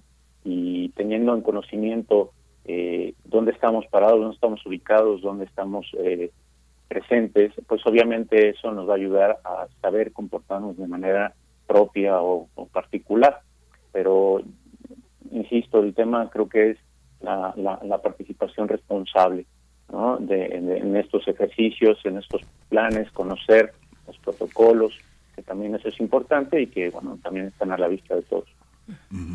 Roberto hay, hay varios otros factores, ahora que dices el tema de la familia, ¿no? Yo vivo en un edificio que tiene una inclinación, digo, no es la casa del tío Chueco, pero tiene una inclinación. Entonces, muchas de las decisiones que se toman es eh, cuando hay niños en el lugar, cuando hay personas mayores, las decisiones que se toman es eh, ordenar la casa de tal manera que eh, los objetos no vayan a ser tus enemigos, libreros bien sujetados a las cenas, este tipo de factores. ¿Tenemos esa cultura? Es, todavía falta mucho, se está avanzando, pero sí todavía tenemos mucha idea y, que, que nuestra casa es el lugar más seguro y sin embargo cuando volteamos y hacemos una una evaluación más juiciosa, pues resulta que luego son nuestras trampas, ¿no? Colocamos elementos que son nuestras trampas. Entonces sí es es estar permeando, insisto, esa información, ese, esa particularidad de, de, hacer los ejercicios, insisto, no nada más en los sismos, sino para todo tipo de, de, situaciones de emergencia que se nos puedan presentar. Eh, y obviamente, pues asegurarnos asegurarnos en el sentido no nada más de, de, saber que estamos bien dentro de la casa, sino cómo vamos a salir, si realmente las formas y los elementos que tenemos dentro de este, son las más viables, son las más seguras. Y algo también que, que tenemos que empezar a, a, permear desinformaciones, eh, nosotros le llamamos la transferencia del riesgo, pero ¿cuántas personas tienen asegurada su casa? no es como los autos, los autos los tenemos asegurados y algunos, o más bien la mayoría por normatividad, pues deben estar asegurados. Y, también hay elementos financieros que pueden utilizarse, en este caso en las casas, también para, para pues reducir de cierta manera las pérdidas que puedan eh, suscitarse después de un desastre. Asegurar nuestra casa, bueno, en un contexto en el que cada vez los eventos naturales pues afectan, afectan en, en mayor medida a en nuestra vida, a la vida social eh, frente al cambio climático, en fin, eh, tenemos ese, ese punto también muy importante que nos señalas, Roberto, Roberto Genis. Eh, para, para los eventos, los eventos sísmicos de lo que estamos hablando, en esos eventos se generan, pues, se genera mucho estrés. Hay personas que eh, pues se encuentran de pronto en crisis nerviosas, personas que hiperventilan, eh, personas que, que bueno, que, que, sufren un descontrol en ese momento que impide que la evacuación de, del inmueble sea segura, incluso no solamente para ellos, sino también para la gente que está en su entorno. ¿Qué, qué recomendaciones nos puedes compartir si es que nosotros podemos, estamos en condición de apoyar a una persona que se encuentra en una situación así? Sí, lo primero que tenemos que, la primera tarea es identificar a esas personas. Eh, mucho es el tema del acompañamiento eh, y no es durante el evento. Si ya identificamos a, estas personas que pueden eh, presentar este tipo de, de situaciones o de reacciones, es importante poderlas atender de manera preventiva. Eh, empezar a trabajar, eh, a hablar con ellos, incluso es el simplemente el, saber que están acompañadas para cambiar o reactivarse y, reaccionar de manera positiva o adecuada a, la situación de emergencia. Mm, eh, mucho tema del tema que se ha presentado y posterior a la pandemia se ha presentado, se ha notado, es el, el, tema eh, psicoemocional. Entonces, creo que sí es importante que, que se realice un tema de algún acompañamiento, eh, pedir ayuda también eso es importante. Si uno sabe y se reconoce que puede eh, reaccionar de esa manera no creo que es importante pedir eh, eh, apoyo profesional pues también para que se atienda. Al final no es algo contrario sin embargo creo que ayudaría mucho el, poder pedir ayuda y que también nosotros conozcamos a las personas que nos pueden rodear que pueden presentar este tipo de, situaciones y acompañarlos. Hay una cosa también, Roberto Genis, que es interesante porque, bueno, quienes eh, nos ayudaron a salir o protegieron en 1985, muchas personas hoy tienen más de 80 años. Muchos que estaban en el 2017, muchos que tenían 75, pues tienen 80, tienen eh, los de 80, 85. Y así, hay una parte en la que las pandemia, la pandemia también nos, eh, nos obligó a pensar en las personas, en la cantidad enorme de personas que viven solas y que tienen miedo, que, que todo el mundo se le encoge el estómago cuando oye la alerta sísmica y que ya no baja las escaleras de la misma manera, que ya no tiene aunque tenga uno miedo, si uno tiene 20, pues el miedo es eh, algo que se puede es, eh, derrotar, pero en esa edad, ¿qué hacer con las personas que definitivamente se declararon ya, en este momento lo vimos, eh, incapaces para salir, para estar en el simulacro? Hay que construir algo especial, generar espacios de seguridad en la casa. ¿Cómo hacerle? ¿Cómo hacerle para eso? Sí, obviamente, y como mencionaba desde el inicio, el tema es identificar. Esto entra en la parte del, de los planes familiares de protección civil, en, la cual, en, efecto, incluye el tema de, de las personas con discapacidad, personas de edad avanzada, con problemas de movilidad, y pues obviamente se tiene que adaptar las condiciones o las acciones para poder protegerlas. ¿no? Eh, es, en efecto, es identificar las zonas de menor riesgo, las zonas donde se pueden cubrir estas personas y, y, pues adaptar espacio, incluso también, eh, por ejemplo, el tema de, de, la accesibilidad para ellas con silla de ruedas. Eh, de pronto es un poco complicado por el tipo de construcciones o la, las mismas personas. Me estoy imaginando una, una señora en, un, una vecindad, ¿no? Que es muy complicado que pueda pueda salir, pues es identificar, apoyarlo identificar las zonas de menor riesgo donde pueda permanecer la persona o en dado momento también eh, asignar personas que puedan ayudarlo, ¿no? Eso también es válido, también dependiendo, al final es dependiendo de las condiciones en las cuales se encuentra, eh, pero sí adaptar esos planes familiares de protección civil para este tipo de condiciones y situaciones y características de las personas. Pues Roberto Genis, nos vamos acercando al cierre y quisiera preguntarte eh, cómo, cómo podemos involucrarnos como comunidad universitaria en la, en la protección civil de, nuestra casa de estudios, en términos, por ejemplo, de voluntariado, eh, en términos de capacitación también. Eh, cuéntanos ya para el cierre de esta charla. Bien, pues primero información, creo que una de las cosas, insisto, más importantes es conocer, es este, informarnos, eh, tenemos la, página de seguridad y protección .unam.mx donde tenemos varios elementos, varias infografías y e información eh, necesaria eh, que, pueda ayudar a, ir identificando elementos, condiciones y particularidades de acciones preventivas, ¿no?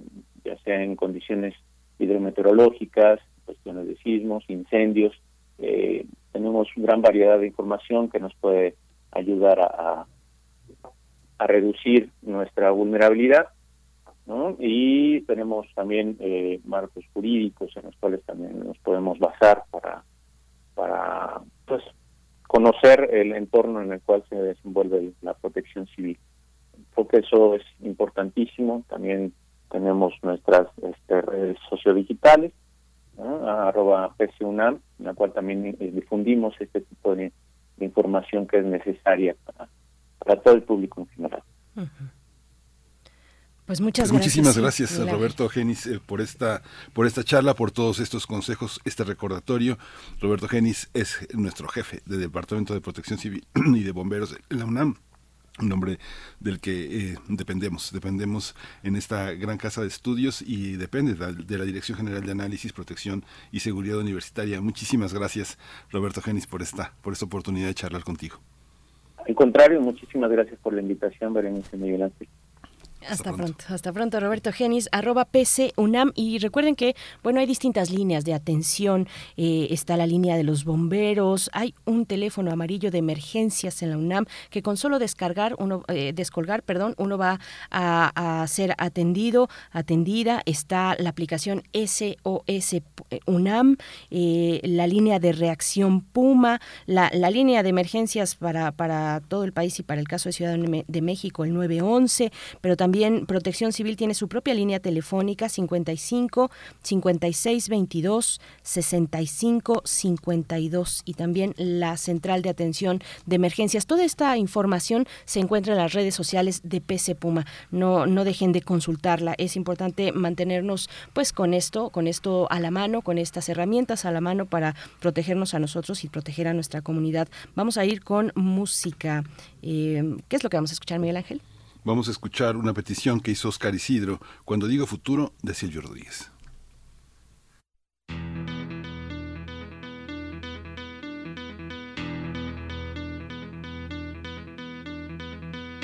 Te convido a creerme cuando digo futuro.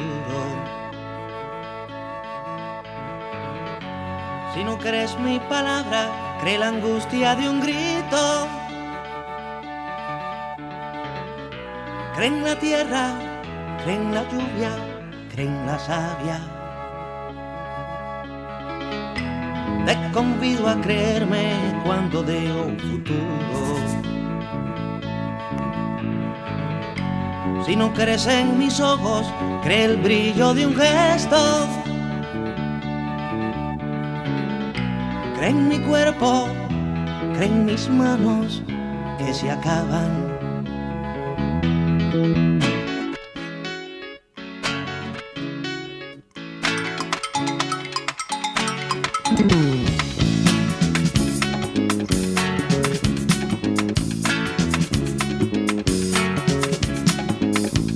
20.000 nuevas semillas en el valle desde ayer. Hay restos de desesperados, hay el hombre y la mujer. Los hierros se fundieron ya. Hay la paciencia y queda más. Hay un país de roca en ruinas bajo otro país de pan. Hay una madre que camina codo a codo con su clan. Los hierros se fundieron ya. Hay la paciencia y queda más. Hay cuatro niños ahora mismo sonriendo en una playa. En la trastienda de una bala un militar que no ha dormido. Y aquella misma muchachita vuelve a recortar su saya. Es importante desde un hasta el largo de un vestido. Los hierros se fundieron ya. Hay la paciencia y queda más. Síguenos en redes sociales. Encuéntranos en Facebook como Primer Movimiento y en Twitter como arroba PMovimiento. Hagamos comunidad.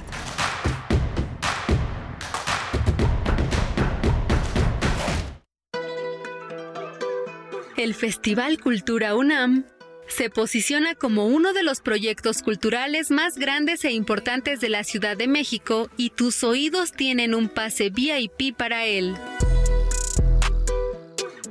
Radio UNAM te invita a escuchar su cobertura especial Festival Cultura UNAM. Síntesis en radio. Entrevistas, resúmenes y comentarios respecto a esta nueva propuesta para la vinculación de artistas y espectadores. Conducen Iván Martínez y Gabriel Martínez. Lunes a viernes a las 17 horas. Retransmisión sábados y domingos a las 16.30 horas. Del 29 de septiembre al 14 de octubre por el 96.1 de FM.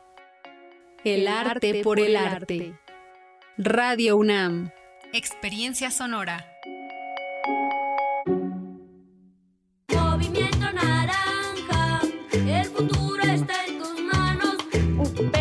Upesik chakkan, bashkyuchu, tianta cabece. Movimiento naranja, movimiento ciudadano.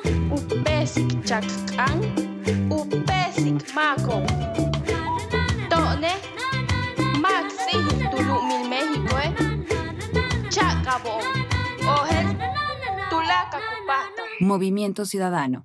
Mafioso, narco, cocinero, buchona, dealer, mula. No importa cómo te disfraces para traficar o meterte drogas químicas, de todas formas te destruyes. La sangre de las drogas nos mancha a todos. Mejor métete esto en la cabeza. Si te drogas, te dañas. Si necesitas ayuda, llama a la línea de la vida, 800-911-2000. Para vivir feliz, no necesitas meterte en nada. Entre acciones y reacciones, seguimos luchando contra el cambio climático y la destrucción del ambiente. Habitare. Agenda Ambiental Inaplazable. Todos los lunes a las 16 horas por el 96.1 de FM después del corte informativo. El cambio es bueno, pero el cambio de conciencia es fundamental. Radio UNAM. Experiencia sonora. La ciencia que somos. La ciencia que somos. Iberoamérica al aire. Descubre la ciencia que está presente en tu día a día a través de cápsulas, reportajes, entrevistas y reportes en vivo. Viernes de 10 a 11 horas por el 96.1 FM. La ciencia que somos. Iberoamérica al aire. Una coproducción de Radio UNAM y las direcciones de divulgación de la ciencia y de las humanidades.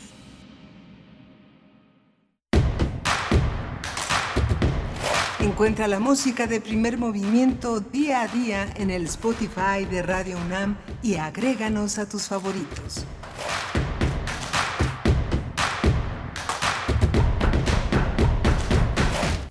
Son las nueve con cuatro minutos, estamos cada vez más cerca del fin de semana y también del cierre de este mes, de, de que septiembre finalice.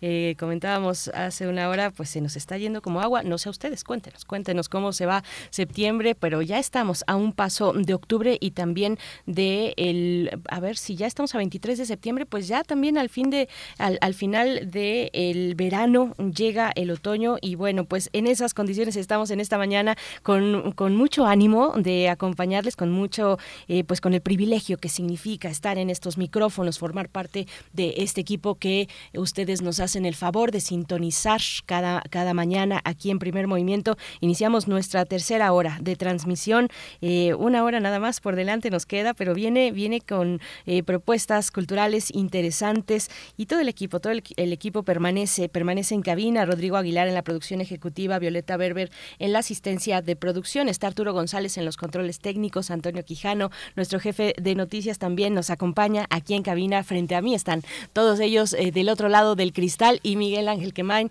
mm, eh, pues con, con sana distancia todavía. Bueno, es que aquí todo, Todo, el equipo... todo es a una distancia. Todo es a una distancia, pero es que se todo el equipo está así. levantando las manos, eh, una, una señal medio rockera, porque ya se acerca el fin de semana. Estamos muy prendidos por acá. Miguel Ángel, ¿cómo estás? Bien, hay distancias eh, tóxicas y hay cercanías tóxicas y hay cercanías sanas y distancias sanas. Así que, bueno, estamos en esta relatividad. Este, cuando se acerque, trate de acercarse lo más empáticamente posible a su objetivo para que la sana cercanía sea sana y siga siéndolo. Eh, y se acerca, sí, se acerca ya el fin de año. Este, ¿tú ya empezaste a limpiar tu escritorio, Berenice? ¿O, o- o es, o es este, o es de la misma manera que el del presidente? Eh, ¿qué, qué, qué, qué descubrimiento ese del, del- la verdadera oficina del, del- del presidente, eh, bueno, ahí en un, en un caos de papeles, pues así es, una oficina de trabajo, por supuesto. Sí. Eh, no, no, no, la mía está como a la mitad de, de, Sí. ese, de ese caos, eh, pero sí, ya hacia el fin de año, pues hay que empezar a limpiar, hay que empezar a escombrar, a, a hacer los planes, pues dicen que es el peor momento para para hacer planes, para, para hacer una dieta eh, balanceada y, y nutritiva y, y saludable, para ir al gimnasio tal vez, para empezar una disciplina eh, deportiva, pero bueno, ahí estamos, ¿no? Siempre es una oportunidad para, para reconsiderar eh, el año que, que empieza que empieza ya en, en su última recta, Miguel Ángel. Sí, ni, ni, ni las cocinas oaxaqueñas que tienen, pues yo creo que la cocina oaxaqueña más modesta debe de tener por lo menos más de 100 ingredientes, ¿no? Cuando se ponen eh, a, a picar cebollas, jitomates, a, asar los chiles, eh, a, a colocar las ollas, eh, a, a- eh, a moler, todo se convierte en algo semejante a la oficina de Monsiváis y a la oficina Mm. del presidente. Digamos, esa, ese desorden, digamos, es el equivalente a esa cosa, a esa cosa también. Los que están muy ordenados, pues es el equivalente afortunado a esa mente budista que alcanza el vacío y el blanco, que es algo también, también el otro lado, el otro lado de, el otro lado del vacío, que es ese que es esa parte que, donde no hay nada. Pero bueno, vamos a tener una, una mesa hoy interesante. Entre broma y broma, Ausenio, Au- Ausencio Cruz se asoma.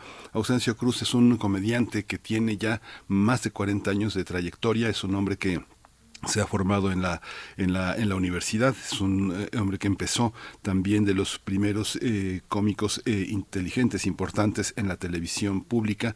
Él se inició de una manera muy fuerte en, en el canal 13 en, en, aquella en aquellos momentos en que la televisión oficial controlaba de alguna manera el humor pero que él formó parte de las personas que abrieron espacios sería impensable gran parte de la comicidad en los medios electrónicos sin su sin su presencia. Ausencio Cruz es un, una persona muy muy interesante. Vamos a ver en qué estado en qué estado está cómo llega al 2022 y cómo llega al, al, al vicio que es un espacio en el que él se desarrolla y vamos a cerrar, vamos a cerrar con otra recomendación cultural, el primer premio Crónica Cultural del Festival Cultura UNAM. Vamos a conversar sobre este premio Crónica Cultural con Emiliano Ruiz Parra, director de la Unidad de Investigaciones Periodísticas de la UNAM. Recuerden que el festival, el Festival Cultural de Cultura UNAM, pues ya se acerca, se acerca, son dos semanas del 30 de septiembre al 16 de octubre. Los detalles en festival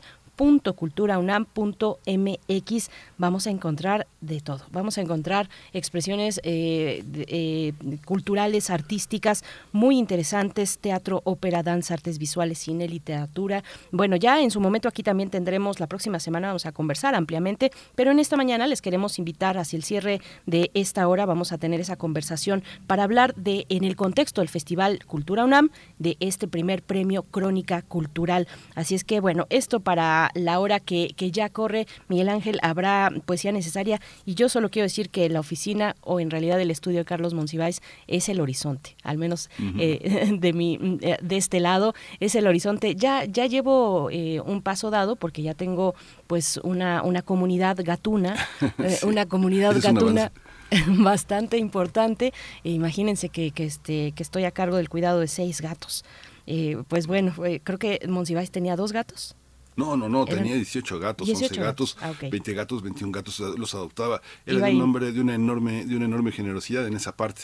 A mí siempre me preguntaba si ya había esterilizado, si tenía algún pendiente, siempre me, me recomendaba veterinarios, eh, siempre me instaba a donar. Digo, los gatos son yo cuando voy en el Parque México siempre a las personas que tienen gatos les doy tus datos por si quieres adoptar uno más. Creo que ya no, ya no cabemos, ya no cabemos, no me lo permitirían, este, pero, pero me he visto tentada a, a ello. Seis gatos, pues sí, eh, la vida, la vida con seis gatos. Pues gracias, gracias por, por escuchar aquí nuestras derivas, nuestras divagaciones. Nueve con diez minutos con once ya, el momento de irnos con la poesía necesaria, Miguel Ángel. Vámonos. Es hora de poesía necesaria. Eh, el fin de semana pasado, en este suplemento de la jornada, la jornada semanal, se publicó un poema de Marcos Mescos, un poeta muy interesante que en su momento el poeta Hugo Gutiérrez Vega comentaba ampliamente en, distintos momentos. Se publicó un poema que se llama Sauce, en la versión de Francisco Torres Córdoba, que es eh, un, traductor y un lector eh, muy importante de poesía. Marcos Mescos nació en 1935 y fa desgraciadamente falleció en 2019. No le tocó ya la pandemia, pero un hombre de, edad avanzada, pero uno de los grandes poetas griegos que fue, que fue reconocido en su momento desde, desde los años 90 por una gran obra poética, recibió el premio de poesía de la Fundación Costas de, y Eleni Uranis de la Academia de Atenas, eh, fue el premio estatal de poesía en 2013. Un hombre muy, muy importante, muy traducido, eh, sobre todo en esta parte de la Mittel Europa. Y bueno, este poema está este poema es breve, pero es in interesante, lúdico, eh, profundo lo vamos a acompañar con otra, con otra visión que yo creo que también está emparentada, que escuchamos esta semana y que es de los grandes descubrimientos que se hacen en la UNAM en este gran encuentro que se llama Transfrontera. Se trata de la cantante islandesa que ya escuchamos el, el eh, miércoles pasado, que se llama Olof Arnalds. Esta canción se llama Forcoma o Borcoma, es parte de este repertorio que está en el repertorio en la Fuente UNAM. Ella es violinista, canta de una manera extraordinaria, ya es una compositora que ha buscado nuevos medios, un personaje muy importante en la Academia Islandesa de las Artes, y el, recurso que utiliza más pues es su voz, una hermosa, una hermosa voz distante de las voces que tenemos aquí. Es interesante escucharla y tomarla como una inspiración. Dice así Sauce, de Marcos Mescos. Los niños bajaban con el río, fluían, fluían, no lloraban, no cantaban, había helada, nieve de olvido perforaba los huesos, no era mayo, tampoco flores, y solo la madre con el verde cabello se inclinaba a acariciar lo que alcanzara, frentes inmóviles, pies y manos, y abrazos, y ahora juncos, en las palmas de sus manos, arriba a veces, otras abajo, en el agua roja. Se inclinaba la madre con el verde cabello, si tuviera ya cabello, a tocar lo que alcanzara de los niños muertos, de los hombres, digamos, que oscuramente bajaban, sin luz, el río. Ef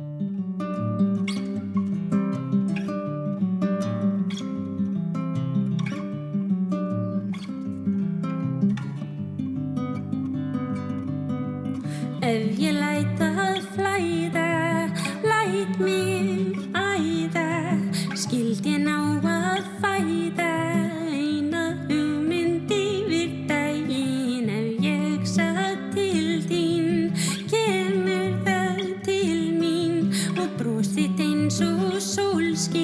but I didn't survive.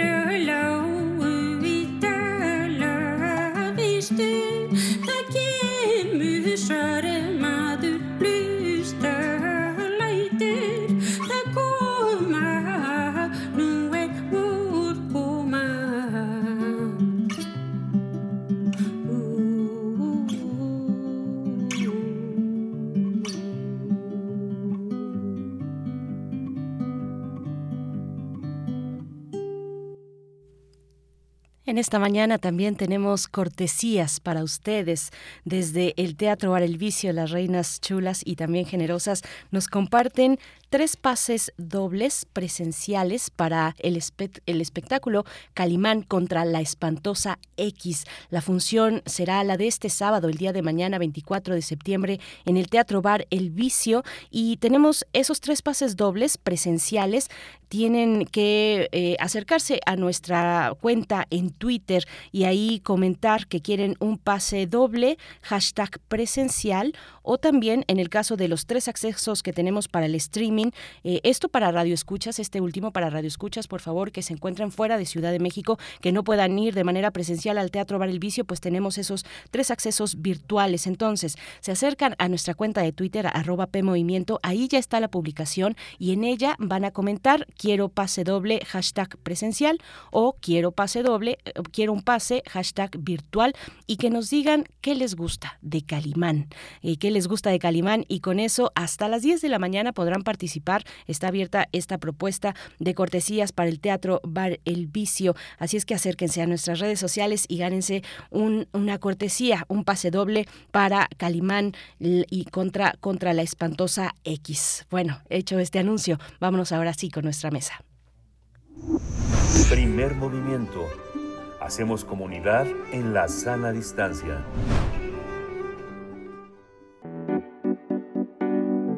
La mesa del día.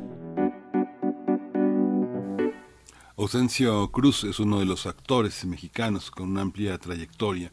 Desde los años 80 trascendió en el humor a través del programa La Caravana, que se transmitía en Canal 13, con quien también, con Víctor Trujillo, compartió créditos en ese momento en ese programa televisivo que se llamaba Entienda y Trastienda. Ausencio Cruz, conocido por eh, personajes como Margarito Pérez, eh, Doña Zoila o Valiente Campillo, el escritor, director de teatro y cómico, también destacó y ha destacado con sus presentaciones en el Teatro Blanquita, además de escribir, dirigir y actuar en el espectáculo de revista Recordando a Tintán. Ausencio Cruz ha preparado un show titulado Entre broma y broma, Ausencio Cruz se asoma, en el que realiza una divertida reflexión sobre el quehacer de los comediantes y el papel que desempeñan en la sociedad actual dominada por el chiste fácil y lo políticamente correcto e incorrecto. Incorrecto. En este espectáculo que se presenta en el Teatro Bar El Vicio, Ausencio Cruz revive a los padres del teatro de carpa en México como Palillo, como Resortes y Cantinflas. Vamos a conversar con él, con este escritor, actor y director Ausencio Cruz sobre el papel del comediante y el humor a propósito de su espectáculo Entre broma y broma, Ausencio Cruz asoma. Ausencio, bienvenido, buenos días. Buenos días, muchas gracias, ¿cómo estás? Muy bien. Muy bien, Ausencio Cruz, gracias por estar esta mañana, bienvenido. Eh, te saludamos Miguel Ángel Quemain y Berenice Camacho de este lado. Pues cuéntanos, eh, el centro de este espectáculo entre broma y broma, Ausencio se asoma. ¿Cuál es ese papel, el papel del el comediante, la función del humor en la sociedad mexicana, Ausencio? Ah, a ver, este, bueno, primero muchísimas gracias por la invitación. estoy en la calle ahorita, voy caminando para, para, para ir por mi café entonces, y comprando el periódico justamente ahorita, y tiene que ver porque hoy voy a hacer, entre las cosas que voy a hacer, es Zapalillo, bueno, a, a recordarlo un poco, ¿no? A los comediantes. De la cantidad tan terrible. Sí, ausencia. Te escuchamos. Te escuchamos bien. Bueno, les pues. Hubiera, les hubiera tocado de la campana de la basura que le pega con tanta rabia, me parece que se desquita. Dice, órale, ¿qué? Nomás ustedes están dormidos, ¿qué? Nomás yo estoy trabajando. Puta, digo, ya te oímos.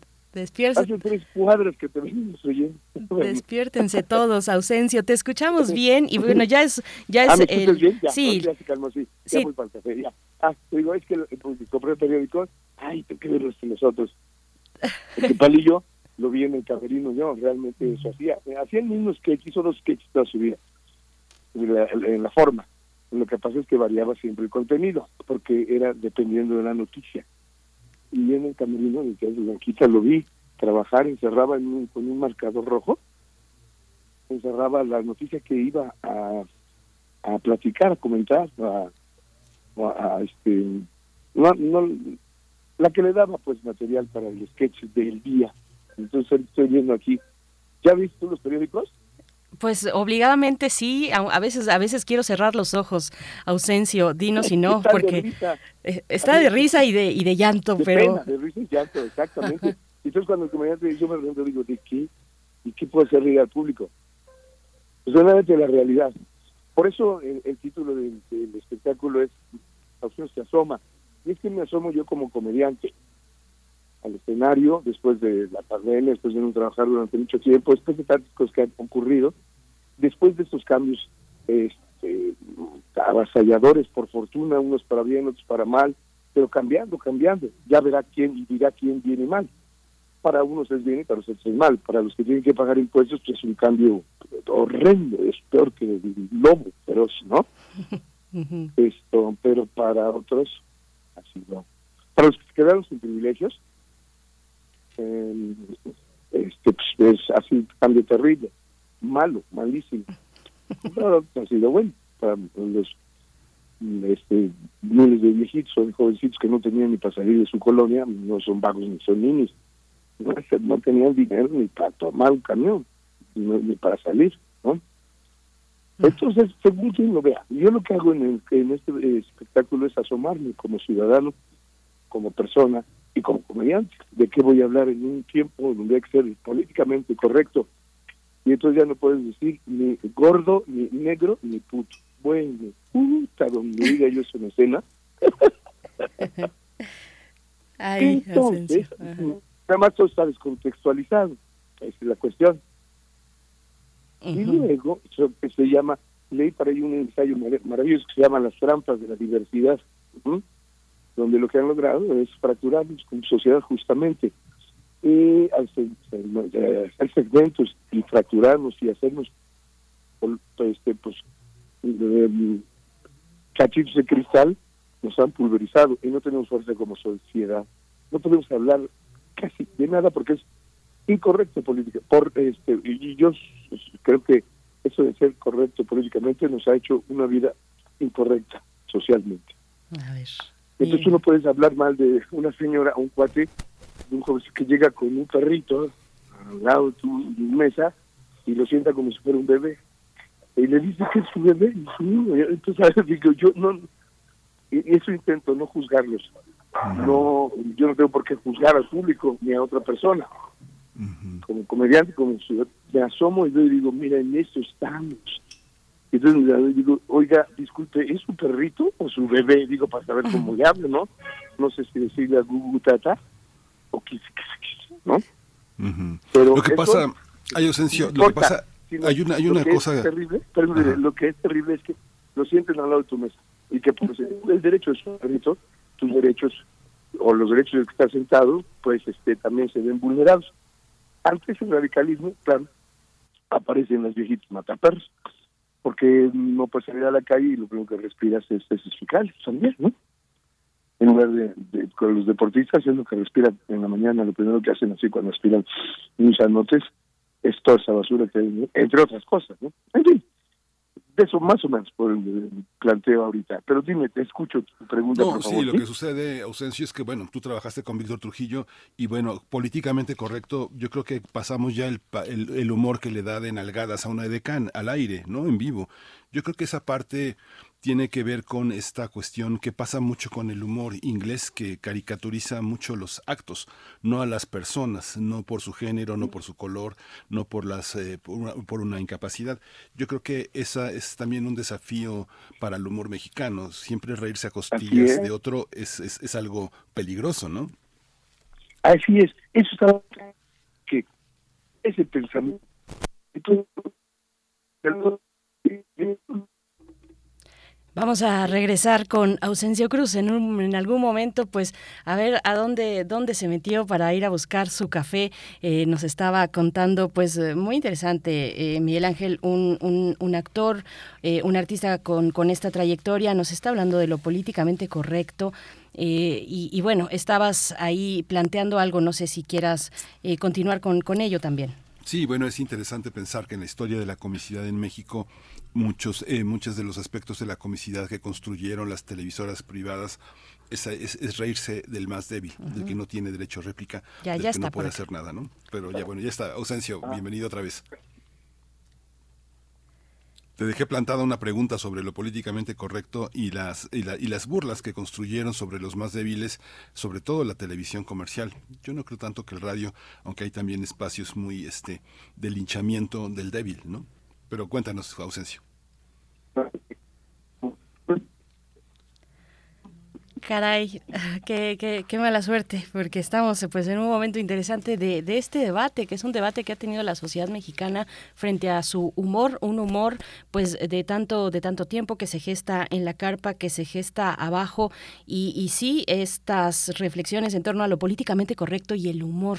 Eh, yo creo que, bueno, ahí ya, ya nos comentará Ausencio, porque la entrevista es para él y no para nosotros, pero creo que es más, más sabroso y mucho más digno eh, reírse del poderoso, reírse del corrupto y, y, por, y, me parece mucho más fácil, más fácil hacerlo eh, con, con, el débil, con el desprotegido, eh, quienes han levantado la, la, mano además y la voz para decir, a ver, no, hay que apuntar a otro lado o a dónde hay que apuntar. Eh, también hay una libertad creativa ahí y, y el público decidirá, finalmente es el público el que decide. Ausencio, ¿nos escuchas? Perfecto, nuevamente, sí. Que, que es bien interesante. Sé me encanta porque es exactamente el planteamiento que, yo me hago. Eh, si ser eh, este término correcto políticamente, la, no, la pregunta nos lleva a de qué reírse. Si yo no puedo reír de un discapacitado, es incorrecto. Me puedo reír de alguien que tiene una preferencia sexual, ¿no? No es, eh, yo me puedo reír. Entonces, de, por ejemplo, había chistes de gangosos y había chistes de gordos y no, no, no debo, eso es incorrecto. Así, siguiendo todo eso, entonces, resulta una incorrección hablar de casi todo, porque es incorrecto. Yo eh, no puedo emitir ningún, eh, eh, ningún, no, ya olvídate de juicio, ni siquiera un planteamiento público. Ya, ya no enjuiciarlo, el público dice, bueno, eh, la, la, ¿de qué me voy a reír? ¿O de qué voy a hacer que el público se ría? Polo Polo es incorrecto totalmente. Esto, cualquiera ya es totalmente incorrecto. Entonces, resulta que el humor es el incorrecto, casi, casi. Porque entonces, a ver, la pregunta es, um, ¿de qué sí nos podemos reír? ¿De los hechos? Yo no me río de los hechos, los muestro. Eso es lo que yo estoy intentando hacer. Esa fue mi conclusión ahorita. Entonces veo a un perrito ahí en una mesa y le digo, perdón, le digo, ¿es un niño o su bebé? Y me parece que humanizar a un perro, pues ya es un cambio, y ahí, ahí sí cada quien, ¿no? Porque si es un bebé, un perro, pues es su vida. Yo nomás lo muestro. Hay muchas personas, porque ahí sí se el público, que dicen, no, por favor, está bien que su perro no siente a su bebé aquí en mi mesa, porque yo estoy comiendo, y ladra. Su, su, ¿no? uh -huh. Este, eh, ese es uno de los puntos, por ejemplo, ¿no? Pero hay otros muchos también, donde eh, afortunadamente sí eh, hay, hay, mucho de qué, de qué hablar. Y que solo al asomarse como los ciudadanos al vernos, pues vemos las enfermedades del momento. Y entonces es una sociedad que está está cautiva está de, de la enfermedad, del, de las enfermedades del momento. Entonces estamos enfermos, estamos llenos de... hay deprimidos, le dedico una buena parte a la depresión. Uh -huh. que no es deprimido, eso se llama distimia y es un trastorno. Ahí está la, la, la, depresión clínica. Pero todos se califican y entonces no pues es que de, todos pasamos por una depresión. No, no, no, no, no, pasaste por una depresión. Pero al deprimido le encanta saber que tiene la razón. Entonces yo le digo al, al deprimido, sí tienes razón, ¿no? Están los narcisistas, los psicópatas, y los covilocos, que también ellos, no, yo estoy parte de ellos, ¿no? Nos dedicamos una, un, un fragmento del espectáculo. Bueno, ya todos somos covilocos en, a, a, estas alturas, ausencio. Pero a ver, el chiste, el chiste fácil, el chiste fácil, el humor fácil, el hacerlo de, un, de una persona, eh, de una persona gorda, de una, de, de, una persona con alguna cuestión en el, en el habla. Eh, y tú decías, nos reímos de, de, de, las personas, no de los hechos. Yo pensaría en las acciones incluso. Y cuando estabas fuera del aire, eh, te proponía pensarlo también en estos términos. ¿No es más, más digno, más sabroso, más contundente reírse de los poderosos, de los corruptos, de los que hacen, eh, de los que se burlan de los demás, de los que les quieren ver la cara? ¿Por qué hacerlo? A mí sí. me parece una, una vía fácil hacerlo con Ahí las personas va. débiles. A ver, cuéntanos. Ahí te lo voy a explicar. Margarito Pérez es un discapacitado social. Margarito Pérez no tiene dinero, es vive en la miseria. Ajá. Es un defecto. No usa ropa adecuada. Apenas si tiene para comer. Casi es tonto. No es que es tonto, es que es burla del poder y en el sketch aparece él, yo no estoy burlando de él, y parecería burla de él. Ahí me estoy burlando del discapacitado, emocional, social. Y Víctor representa al poderoso, al del micrófono. Si el humor no lo muestra, entonces yo no quito a para no ofenderlo, nomás dejo a, al otro, para reírnos del poderoso. Y entonces el contraste, la vida es matices y contrastes, y sobre todo la vida escénica. Entonces, si, si yo eh, muestro a una persona que tiene, no es que me esté burlando directamente de ella, yo no me bu- burlo de un negro que es mm, ejecutado en Estados Unidos por el solo hecho de ser negro. Eso no es digno de burla de ninguna manera. De eso yo no hago. Y no le llamo humor fácil. No. Hay que un poco adentrarse y razonar tantito, porque no me voy a... Yo, por supuesto que no puedo hacer burla del movimiento feminista, de ninguna manera. Urgía. Qué bueno que está. Pero yo, al mostrar las que están en filosofía y letras y ponen unas pintas y unas letras y toman la facultad vestidas de negro y golpean, pues digo, bueno, no puedo hablar de ellas. De este- eh, ellas no son todo el movimiento feminista, de ninguna manera, pero así se nombran. Entonces, ¿qué hago? No hablo del feminismo, porque si hablo mal del feminismo, ya soy un macho retrógrada patriarcal, o, o alimento el sistema, este, o el poderío del falo, pues no, digo, esas cosas, yo no, no- me- no sé si, si me estoy explicando. Sí, te explicas bien, Ausencio. Bueno, solo un paréntesis antes de también que, que Miguel Ángel eh, plantee lo siguiente, pero bueno, hay humor feminista, las feministas se burlan de ellas mismas, de otras feministas y también del feminismo, y es, es, es muy sabroso hacerlo y es. es una válvula. También en ese sentido, preguntarte por el, por, por, por la función de, de- del humor. Eh, ha funcionado de esa manera para el feminismo, pero Miguel Ángel, eh, por favor. Sí, ajá.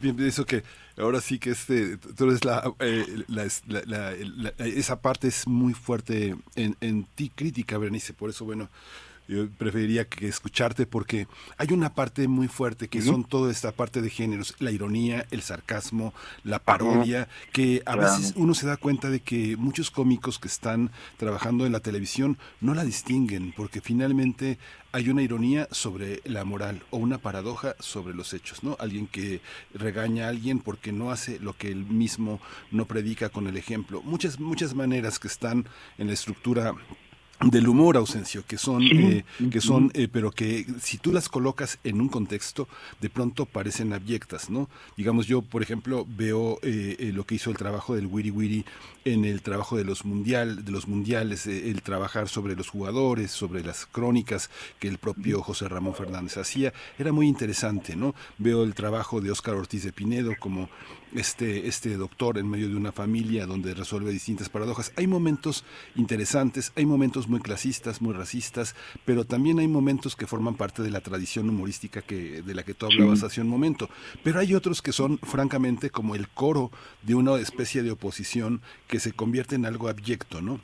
Un periodista que es una especie de viruta y un payaso que es una especie de capulina, este, que hablan de cosas que terminan por ser abyectas, ¿no? De que, eh, que se suman a un coro de oposición donde se trata de ridiculizar algo que no termina por no ser crítico, sino abyecto, ¿no? ¿Qué piensas? Sí, que ahí toma cada comediante su posición y cada persona. Y que, eh, bueno, no es que pida yo tolerancia, exactamente, no sería la palabra, porque pues son palabras modernas y nuevas, ¿no? Eh, A ver, entonces dices, bueno, seamos tolerantes con una minoría y seamos tolerantes con una mayoría que también a veces es tolerancia. La tolerancia es incluye, inclusiva, incluye a todos. No es que haya que tolerar a Ortiz de Pinedo, pero existe, y no lo estoy defendiendo, ¿eh? No es que haya que defender a todas las películas mexicanas. Hay que ser tolerante con todas las películas de machos, hay que ser tolerante con... El piporro ya quedó fuera de... cam- Todo, casi toda esa expresión, todas las expresiones de los 50 y 60, como son expresión de eso, si somos radicales, intolerantes, habría que erradicarlas por abyectas y no deben mostrarse, puesto que son abyectas. O habría que mostrarlas con una aclaración. Aquí el piporro no quiso ofender a una mujer. Y ver a una mujer así, o todas las películas de ficheras, no, bueno, esas ya están peor que en el bote de la basura. Nadie las ve por fortuna. Fue una época en México de los ochentas. La cuestión es qué estamos en esta época. Ahora, qué es lo que estamos haciendo y cómo estamos resolviendo Y yo creo que eh, confrontar, enfrentar, sí hay que poner límites, hay que, pero de ambas partes, de, la- de las múltiples partes. El conflicto este, por ejemplo, de los toros. Digo yo, hay una comunidad de aficionados al toro, a, a- a- la corrida de toros, y hay una comunidad que dice a los toros no. no sé. Eh, están defendiendo a los toros, la vida de los animales. Habría que defender la vida de los animales en todos los sentidos. Entonces, si vamos y va- vamos reduciendo al absurdo, eh, en ese absurdo encontramos, yo encuentro una mm, razón loable que trato de decir en el escenario. Yo no vengo a ser ni un ni inteligente, porque la inteligencia, pues según quién, ¿no? O sea, yo no tengo que autocatalogar como un, eh, un, un actor o un comediante de humor inteligente. Cuando yo escucho hacia alguien que dice, no, es que yo soy, yo hago un humor provocativo, digo, pues provocativo, ¿por ¿qué? ¿A quién provocas? Estando provocan. No todos, por supuesto, pero el género sale y hablan de ellos mismos y de sus problemas. Creo que le digo, estás confundiendo al público con tu terapeuta, ve a resolver tus problemas y entonces vamos a reírnos de otra cosa, no porque me vengo a reír de mí mismo. Sí, yo salgo a reír esta noche, salgo a reírme de mí mismo, en circunstancia, de no saber muy claramente o tener la precaución, no miedo, porque si no, no estaría ahí, y decir de qué voy a hablar. Entonces, en el femenino digo, mejor me quedo callado, porque como no sé del tema, y además me lo tienen prohibido porque soy hombre, entonces no es un asunto que yo pueda, puede tal vez acercarme a la nueva masculinidad, pero hasta ahí.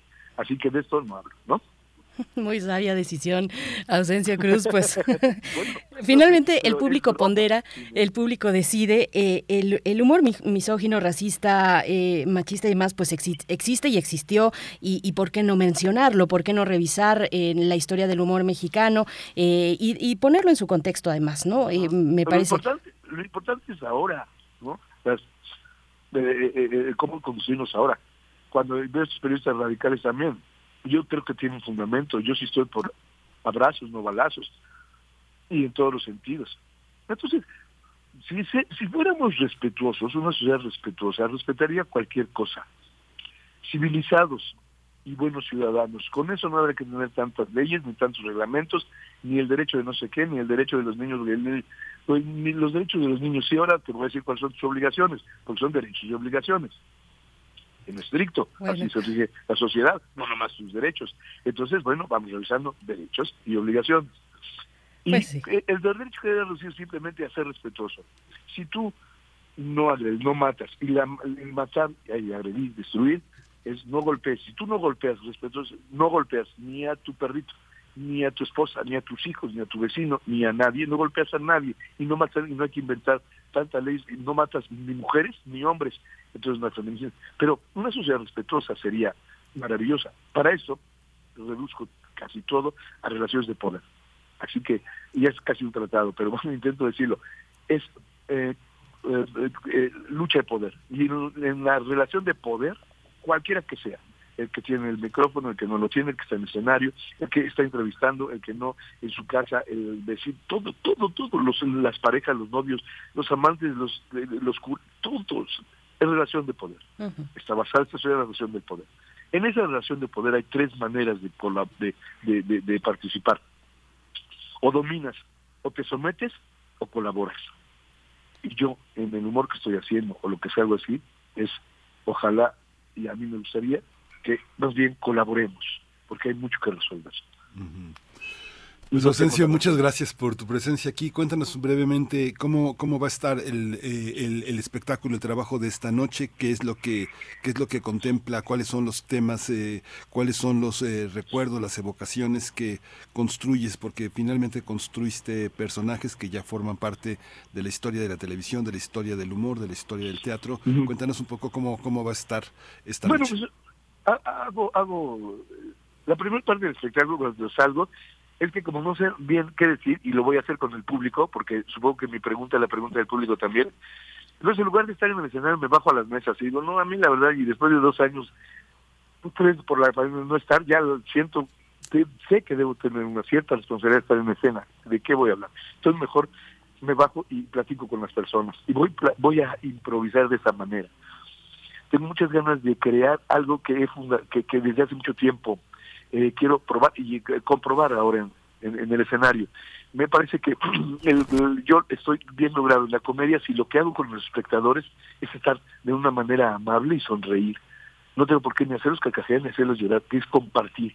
Porque el- la esencia de la comedia no es ni carcajearse de burlarme, no, sino el buen humor. El buen humor es crear un campo energético de buen humor. Tengo muchas ganas de lograr eso con el público, abajo, entre las mesas. Es un experimento que me estoy rebotando, man. ¿Cómo ves, eh? Ay, no, te lo pregunto desde ahorita. Nadie lo sabía.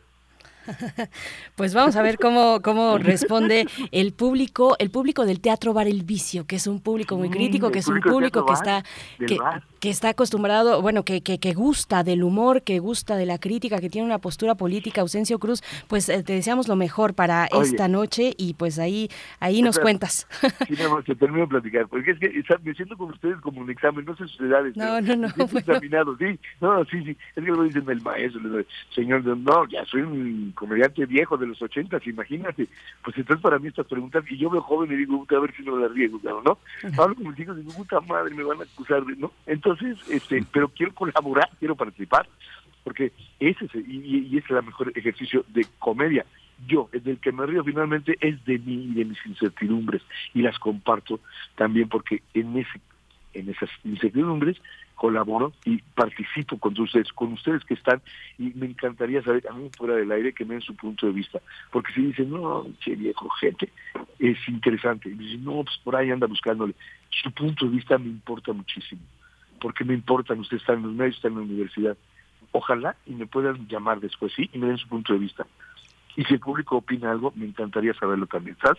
Muchas gracias, Ausencia. Ahí están las redes sociales ¿Sí? también para que Sí, la claro que para sí. que la audiencia eh, eh, para quienes están ahorita sintonizando pues nos comenten y que y está la invitación para que se acerquen al Teatro Bar El Vicio y ahí y ahí veamos veamos de qué de, de- por dónde por dónde más la iguana. Ausencio, muchas gracias. Oye, Lidia Miguel Ángel, tú, márcame, de verdad, te los pido de verdad. ¿sí? Ahí está. Claro que sí, Ausencia. Muchas gracias. Con mucho pronto. gusto, gracias. Hasta pronto. Que estén muy bien. Igualmente. Hasta luego. Ausencio. Entre broma y broma, Ausencio se asoma este viernes a las 21.30 horas en el Teatro Bar El Vicio. Nosotros vamos con una complacencia musical. Es para Carmen Valencia, Septiembre Mentiroso Onta.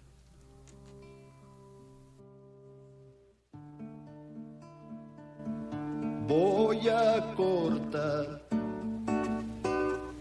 ese septiembre mentiroso que viene castrando a mi pueblo. Voy a cortar el resto de días umbríos que vienen cegando a mi pueblo. Voy a sembrar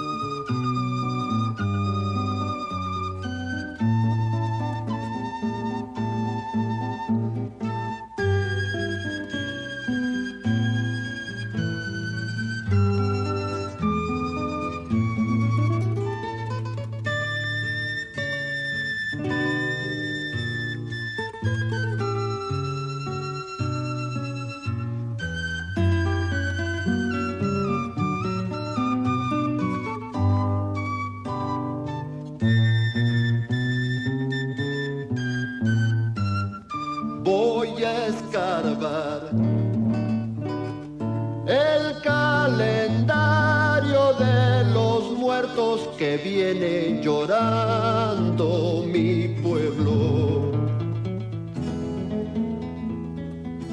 Voy a escarbar el calendario de las luchas que viene perdiendo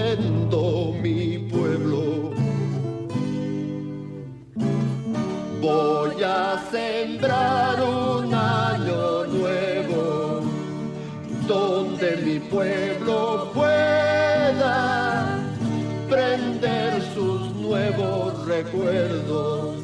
Su recuerdo. Primer movimiento. Hacemos comunidad en la sana distancia. 9 con 47 minutos. Nos encontramos ya en este momento con la presencia de Emiliano Ruiz Parra, director de la Unidad de Investigaciones Periodísticas de la UNAM, para hablar de una buena noticia. Se trata del el primer premio de crónica cultural que se dará en el marco del Festival Cultura UNAM. Y bueno, los detalles los tiene el Emiliano Ruiz Parra. Bienvenido a Primer Movimiento. Te saludamos Miguel Ángel Quemain, Berenice Camacho y toda la audiencia. ¿Cómo estás, Emiliano? Berenice, muchísimas gracias. Estoy muy bien y muy contento de estar aquí con ustedes, Miguel Ángel. Muchas gracias, Emiliano. Pues cuéntanos, es una convocatoria para hacer crónica cultural, periodismo cultural, cobertura de un festival. Cuéntanos cómo está estructurado y qué piensan, qué piensan obtener. Con mucho gusto, muchísimas gracias por este espacio. Efectivamente, la idea que tiene la WIP y el Festival Cultura UNAM al lanzar este esta convocatoria es estimular a que los jóvenes eh, entren a, hacer periodismo cultural, a este género que México ha tenido pues un, una, grandes representantes, eh, que sigamos fomentando que la gente escriba sobre cultura. ¿De qué se trata? Se trata de que eh, las personas se inscriban en una convocatoria, está abierto para todos los estudiantes, es importante, para estudiantes, porque justo queremos estimular a los jóvenes, estudiantes de licenciatura y posgrado de cualquier universidad del país. Eh, la convocatoria está abierta ahorita, cierra el viernes 28 de septiembre, o sea, perdón, el miércoles 28 de septiembre, o sea que todavía hay tiempo para que se inscriban. Eh, nos tienen que adjuntar ahí una copia de su credencial vigente o bien de su comprobante de inscripción. Pueden ser licenciaturas relacionadas con el periodismo o no, posgrados relacionados con las humanidades o no, de cualquiera que sea. De hecho, ya tenemos muchas postulaciones de personas de la UNAM, del POLI, de la UAM, de la Iberoamericana, y también incluso eso nos ha sorprendido muy gratamente, de instituciones en línea, universidades que dan, que dan educación a distancia. ¿De qué se trata? De que se metan a la página que está en corrientealterna.unam.mx, ahí viene la convocatoria muy precisa, y nos manden un correo electrónico en donde se postulen eh, a, la, a este premio. Y eh, va, una vez postulándose, una vez dejándonos, llenando un formulario, eh, van a tener derecho a elegir cinco eh, eventos, es decir, nosotros les vamos a dar los boletos, las cortesías, para que vayan a cinco eventos del Festival Cultura UNAM, un festival que va a transcurrir del 30 de septiembre al 16 de octubre, es un festival amplio, importante, que tiene su epicentro en el Centro Cultural Universitario, en nuestra máxima casa de estudios, pero que va a tener otros eventos fuera de ahí. Y eh, se les van a dar estas cinco cortesías para que vayan a estos eventos y hagan periodismo, es decir, vean, reporten, eh, se acerquen también a los artistas, no hagan un trabajo de investigación y con base en eso hagan un texto crítico, un texto en donde se aproximen a estas funciones que vieron y nos lo van a mandar.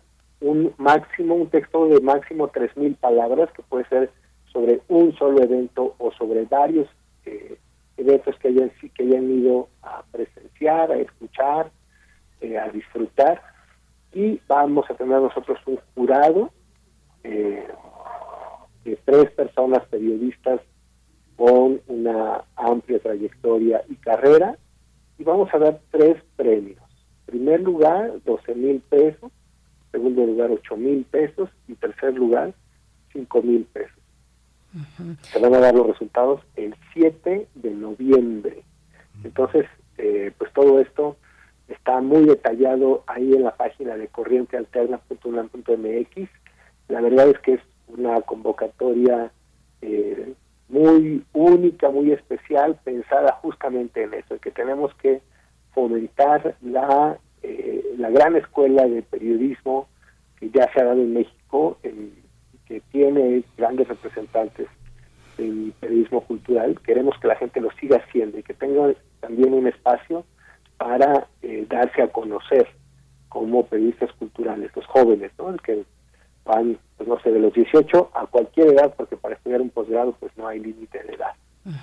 Emiliano, eh, la crónica que es un, un, eh, un, bello género, además liminal entre periodismo y literatura, eh, ¿qué, ¿qué, lugar ocupa hoy? Un poco para, para animar ¿no? a quienes nos escuchan, eh, que participen en este primer premio de crónica cultural. Eh, ¿qué, ¿qué, reflexiones hay en torno de tu parte, en torno a la crónica hoy, en el periodismo? ¿Qué lugar ocupa? ¿Está entre las preferencias de los jóvenes? Ustedes que desde la UID, la Unidad de Investigación Periodística de la UNAM, pues tienen ese, eh, esa sensibilidad eh, eh, de, pues poder observar los intereses de los jóvenes universitarios. Cuéntanos cómo está la crónica cultural entre las preferencias de estos estudiantes.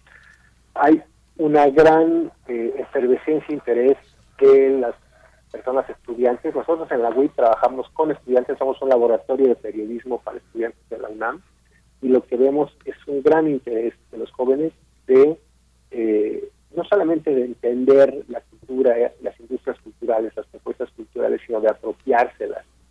Hay muchos de nuestros eh, estudiantes son personas, eh, digamos, de periferias, ¿no? Que viven en periferias de las grandes ciudades, en especial en la zona del Valle de México. Entonces, eh, personas de Chalco, de Catepec, de Ciudad Mesa, que dicen la cultura también está aquí, ¿no? No solamente el alta, la alta cultura, está, digamos, en los centros tradicionales. Aquí también hay cultura y aquí también la tenemos que contar y entonces es muy refrescante porque esas eh, propuestas, eh, que además pues tienen una gran perspectiva de género o más bien pues forman parte de esta ola de eh, transformación de nuestras relaciones de género que también están poniendo al centro pues muchísimas eh, condiciones que, digamos, la cultura central difícilmente ve, ¿no? Entonces, hay mucho interés de apropiárselo, de contarlo bien, y justamente eh, al ver eso, creímos que era muy importante eh, que lo abriéramos también, pues, a todos los estudiantes de todas las universidades. Nosotros trabajamos con estudiantes de la UNAM, pero esta convocatoria sí está pensada en que podamos recibir eh, trabajos de donde sea, y eso pues ha sido súper estimulante hasta ahora. Uh. Oye, Emiliano, fíjate que bueno, hay cosas que hay cosas que de pronto son eh, son eh, obedecen a problemáticas complejas, como por ejemplo lo que hicieron en Teatro UNAM, Juan Melia, este que confía en la crítica de teatro, es eh, justamente como género colocar a los espectadores de teatro frente al hecho teatral y que hagan crítica. La crítica teatral es un género, ¿no? Pero cuando dicen crónica, este eh, los viejos eh, cronistas eh, de sociales, de teatro, decían, voy a hacer la crónica de danza, voy a hacer la crónica de teatro. ¿Se puede hacer la crónica de teatro o decir qué pasó, qué pasó? O, lo, que, o lo de hoy, o lo que tiene que colocarse en el centro es cómo funcionan los objetos artísticos, en el sentido en el que una convocatoria, no, no este, ¿qué pasa con los géneros? Así nada más, el periodismo cultural es una actividad, no es un género es una sección de un periódico, pero no es un género.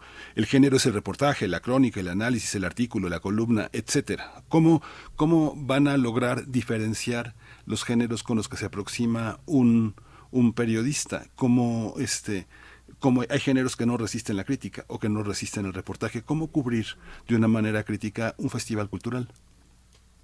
Eh, me encanta tu pregunta, Miguel Ángel, creo que además es compleja y es muy moderna, porque eh, efectivamente nosotros hemos sido formados mucho en esta escuela de los géneros eh, y para mí eh, es interesante ver cómo también hay eh, la crónica empieza a ser también un género que admite ¿no? varios géneros dentro de sí misma que admite una perspectiva crítica personal pero muy informada no pero bien sustentada pero que también es un género eh, narrativo, que también es un género interpretativo, que también es un género informativo. Entonces, eh, lo que nosotros estamos poniendo aquí sobre la mesa justo es una provocación como la que tú haces. Es decir, eh, invitamos a la gente a que despliegue su creatividad en términos de aproximarse a un fenómeno cultural, artístico, y lo pueda escribir con eh, las mejores herramientas sin que sienta que está obligada, obligado a un al cartabón de un género. ¿no? Entonces, eh, justamente también el jurado que estamos eh, construyendo tiene una perspectiva también amplia, moderna, de, de los géneros, en el sentido de que eh, pues lo importante es la capacidad creativa también. El periodismo eh, no solamente es un reflejo, digamos, eh, notarial ¿no? de una realidad, también tiene que apostar a ser un reflejo crítico y creativo de esa realidad. Por supuesto. Pues Emiliano Ruiz Parra, director de la, universi- de la Unidad del- de Investigaciones Periodísticas de la UNAM, gracias por, por esta charla, aunque breve. Yo creo que anima a quienes escuchan acercarse a este primer premio de crónica cultural en el contexto del Festival Cultura UNAM. Los detalles de esta convocatoria que cierra el próximo 28 de septiembre, miércoles 28 de septiembre, están en corrientealterna.unam.mx, una iniciativa que organiza la Coordinación de Difusión Cultural y esta unidad que presides. Eh, Emiliano, muchas gracias. Muchísimas gracias, Berenice, muchísimas gracias, Miguel Ángel. Muchísimas gracias, Emilia. Bien, pues vamos a escuchar los detalles de esta convocatoria antes, bueno, hacia el cierre ya, 9 con 58 minutos. Gracias por su escucha. El próximo lunes nos volvemos a encontrar aquí en Radio UNAM. Gracias al equipo. Miguel Ángel, nos vamos. Nos vamos. Esto fue Primer Movimiento. El mundo desde la universidad. ¿Te interesa escribir sobre cultura? ¿Eres estudiante, universitaria o universitario de cualquier institución de México? ¿Quieres ganar hasta 12 mil pesos por escribir una crónica cultural? Te invitamos a participar en el primer premio de Crónica Cultural Festival Cultura UNAM, organizado por la Coordinación de Difusión Cultural y la Unidad de Investigaciones Periodísticas. Solo tienes que llenar un formulario con tus datos. No olvides adjuntar una credencial vigente o constancia de estudios que acredite que eres estudiante inscrito o inscrita en una licenciatura o posgrado de cualquier universidad pública o privada de México. Después asiste al Festival Cultura UNAM, que se realizará del 30 de septiembre al 16 de octubre de 2022. Las personas inscritas recibirán hasta cinco pases para asistir a los eventos del festival. Debes escribir una crónica periodística con una mirada crítica sobre uno o varios eventos del Festival Cultura UNAM. ¡Y listo! Además de su publicación, las tres mejores crónicas serán reconocidas con un diploma y un premio en efectivo de 12 mil pesos para el primer lugar, 8 mil pesos para el segundo y 5 mil pesos para el tercero. Tienes hasta el 28 de septiembre para registrarte. Para inscribirte y conocer el mecanismo de participación, consulta las bases en cultura.unam.mx y también en corrientealterna.unam.mx. Corriente Alterna. Radio UNAM presentó Primer Movimiento. El mundo desde la universidad. Con Berenice Camacho y Miguel Ángel Gemain en la conducción. Rodrigo Aguilar y Violeta Berber, producción. Antonio Quijano y Patricia Zavala, noticias. Miriam Trejo, coordinación de invitados. Tamara Quirós, redes sociales. Arturo González, operación técnica. Locución, Tessa Uribe y Juan Staca. Quédate en sintonía con Radio UNAM. Experiencia sonora.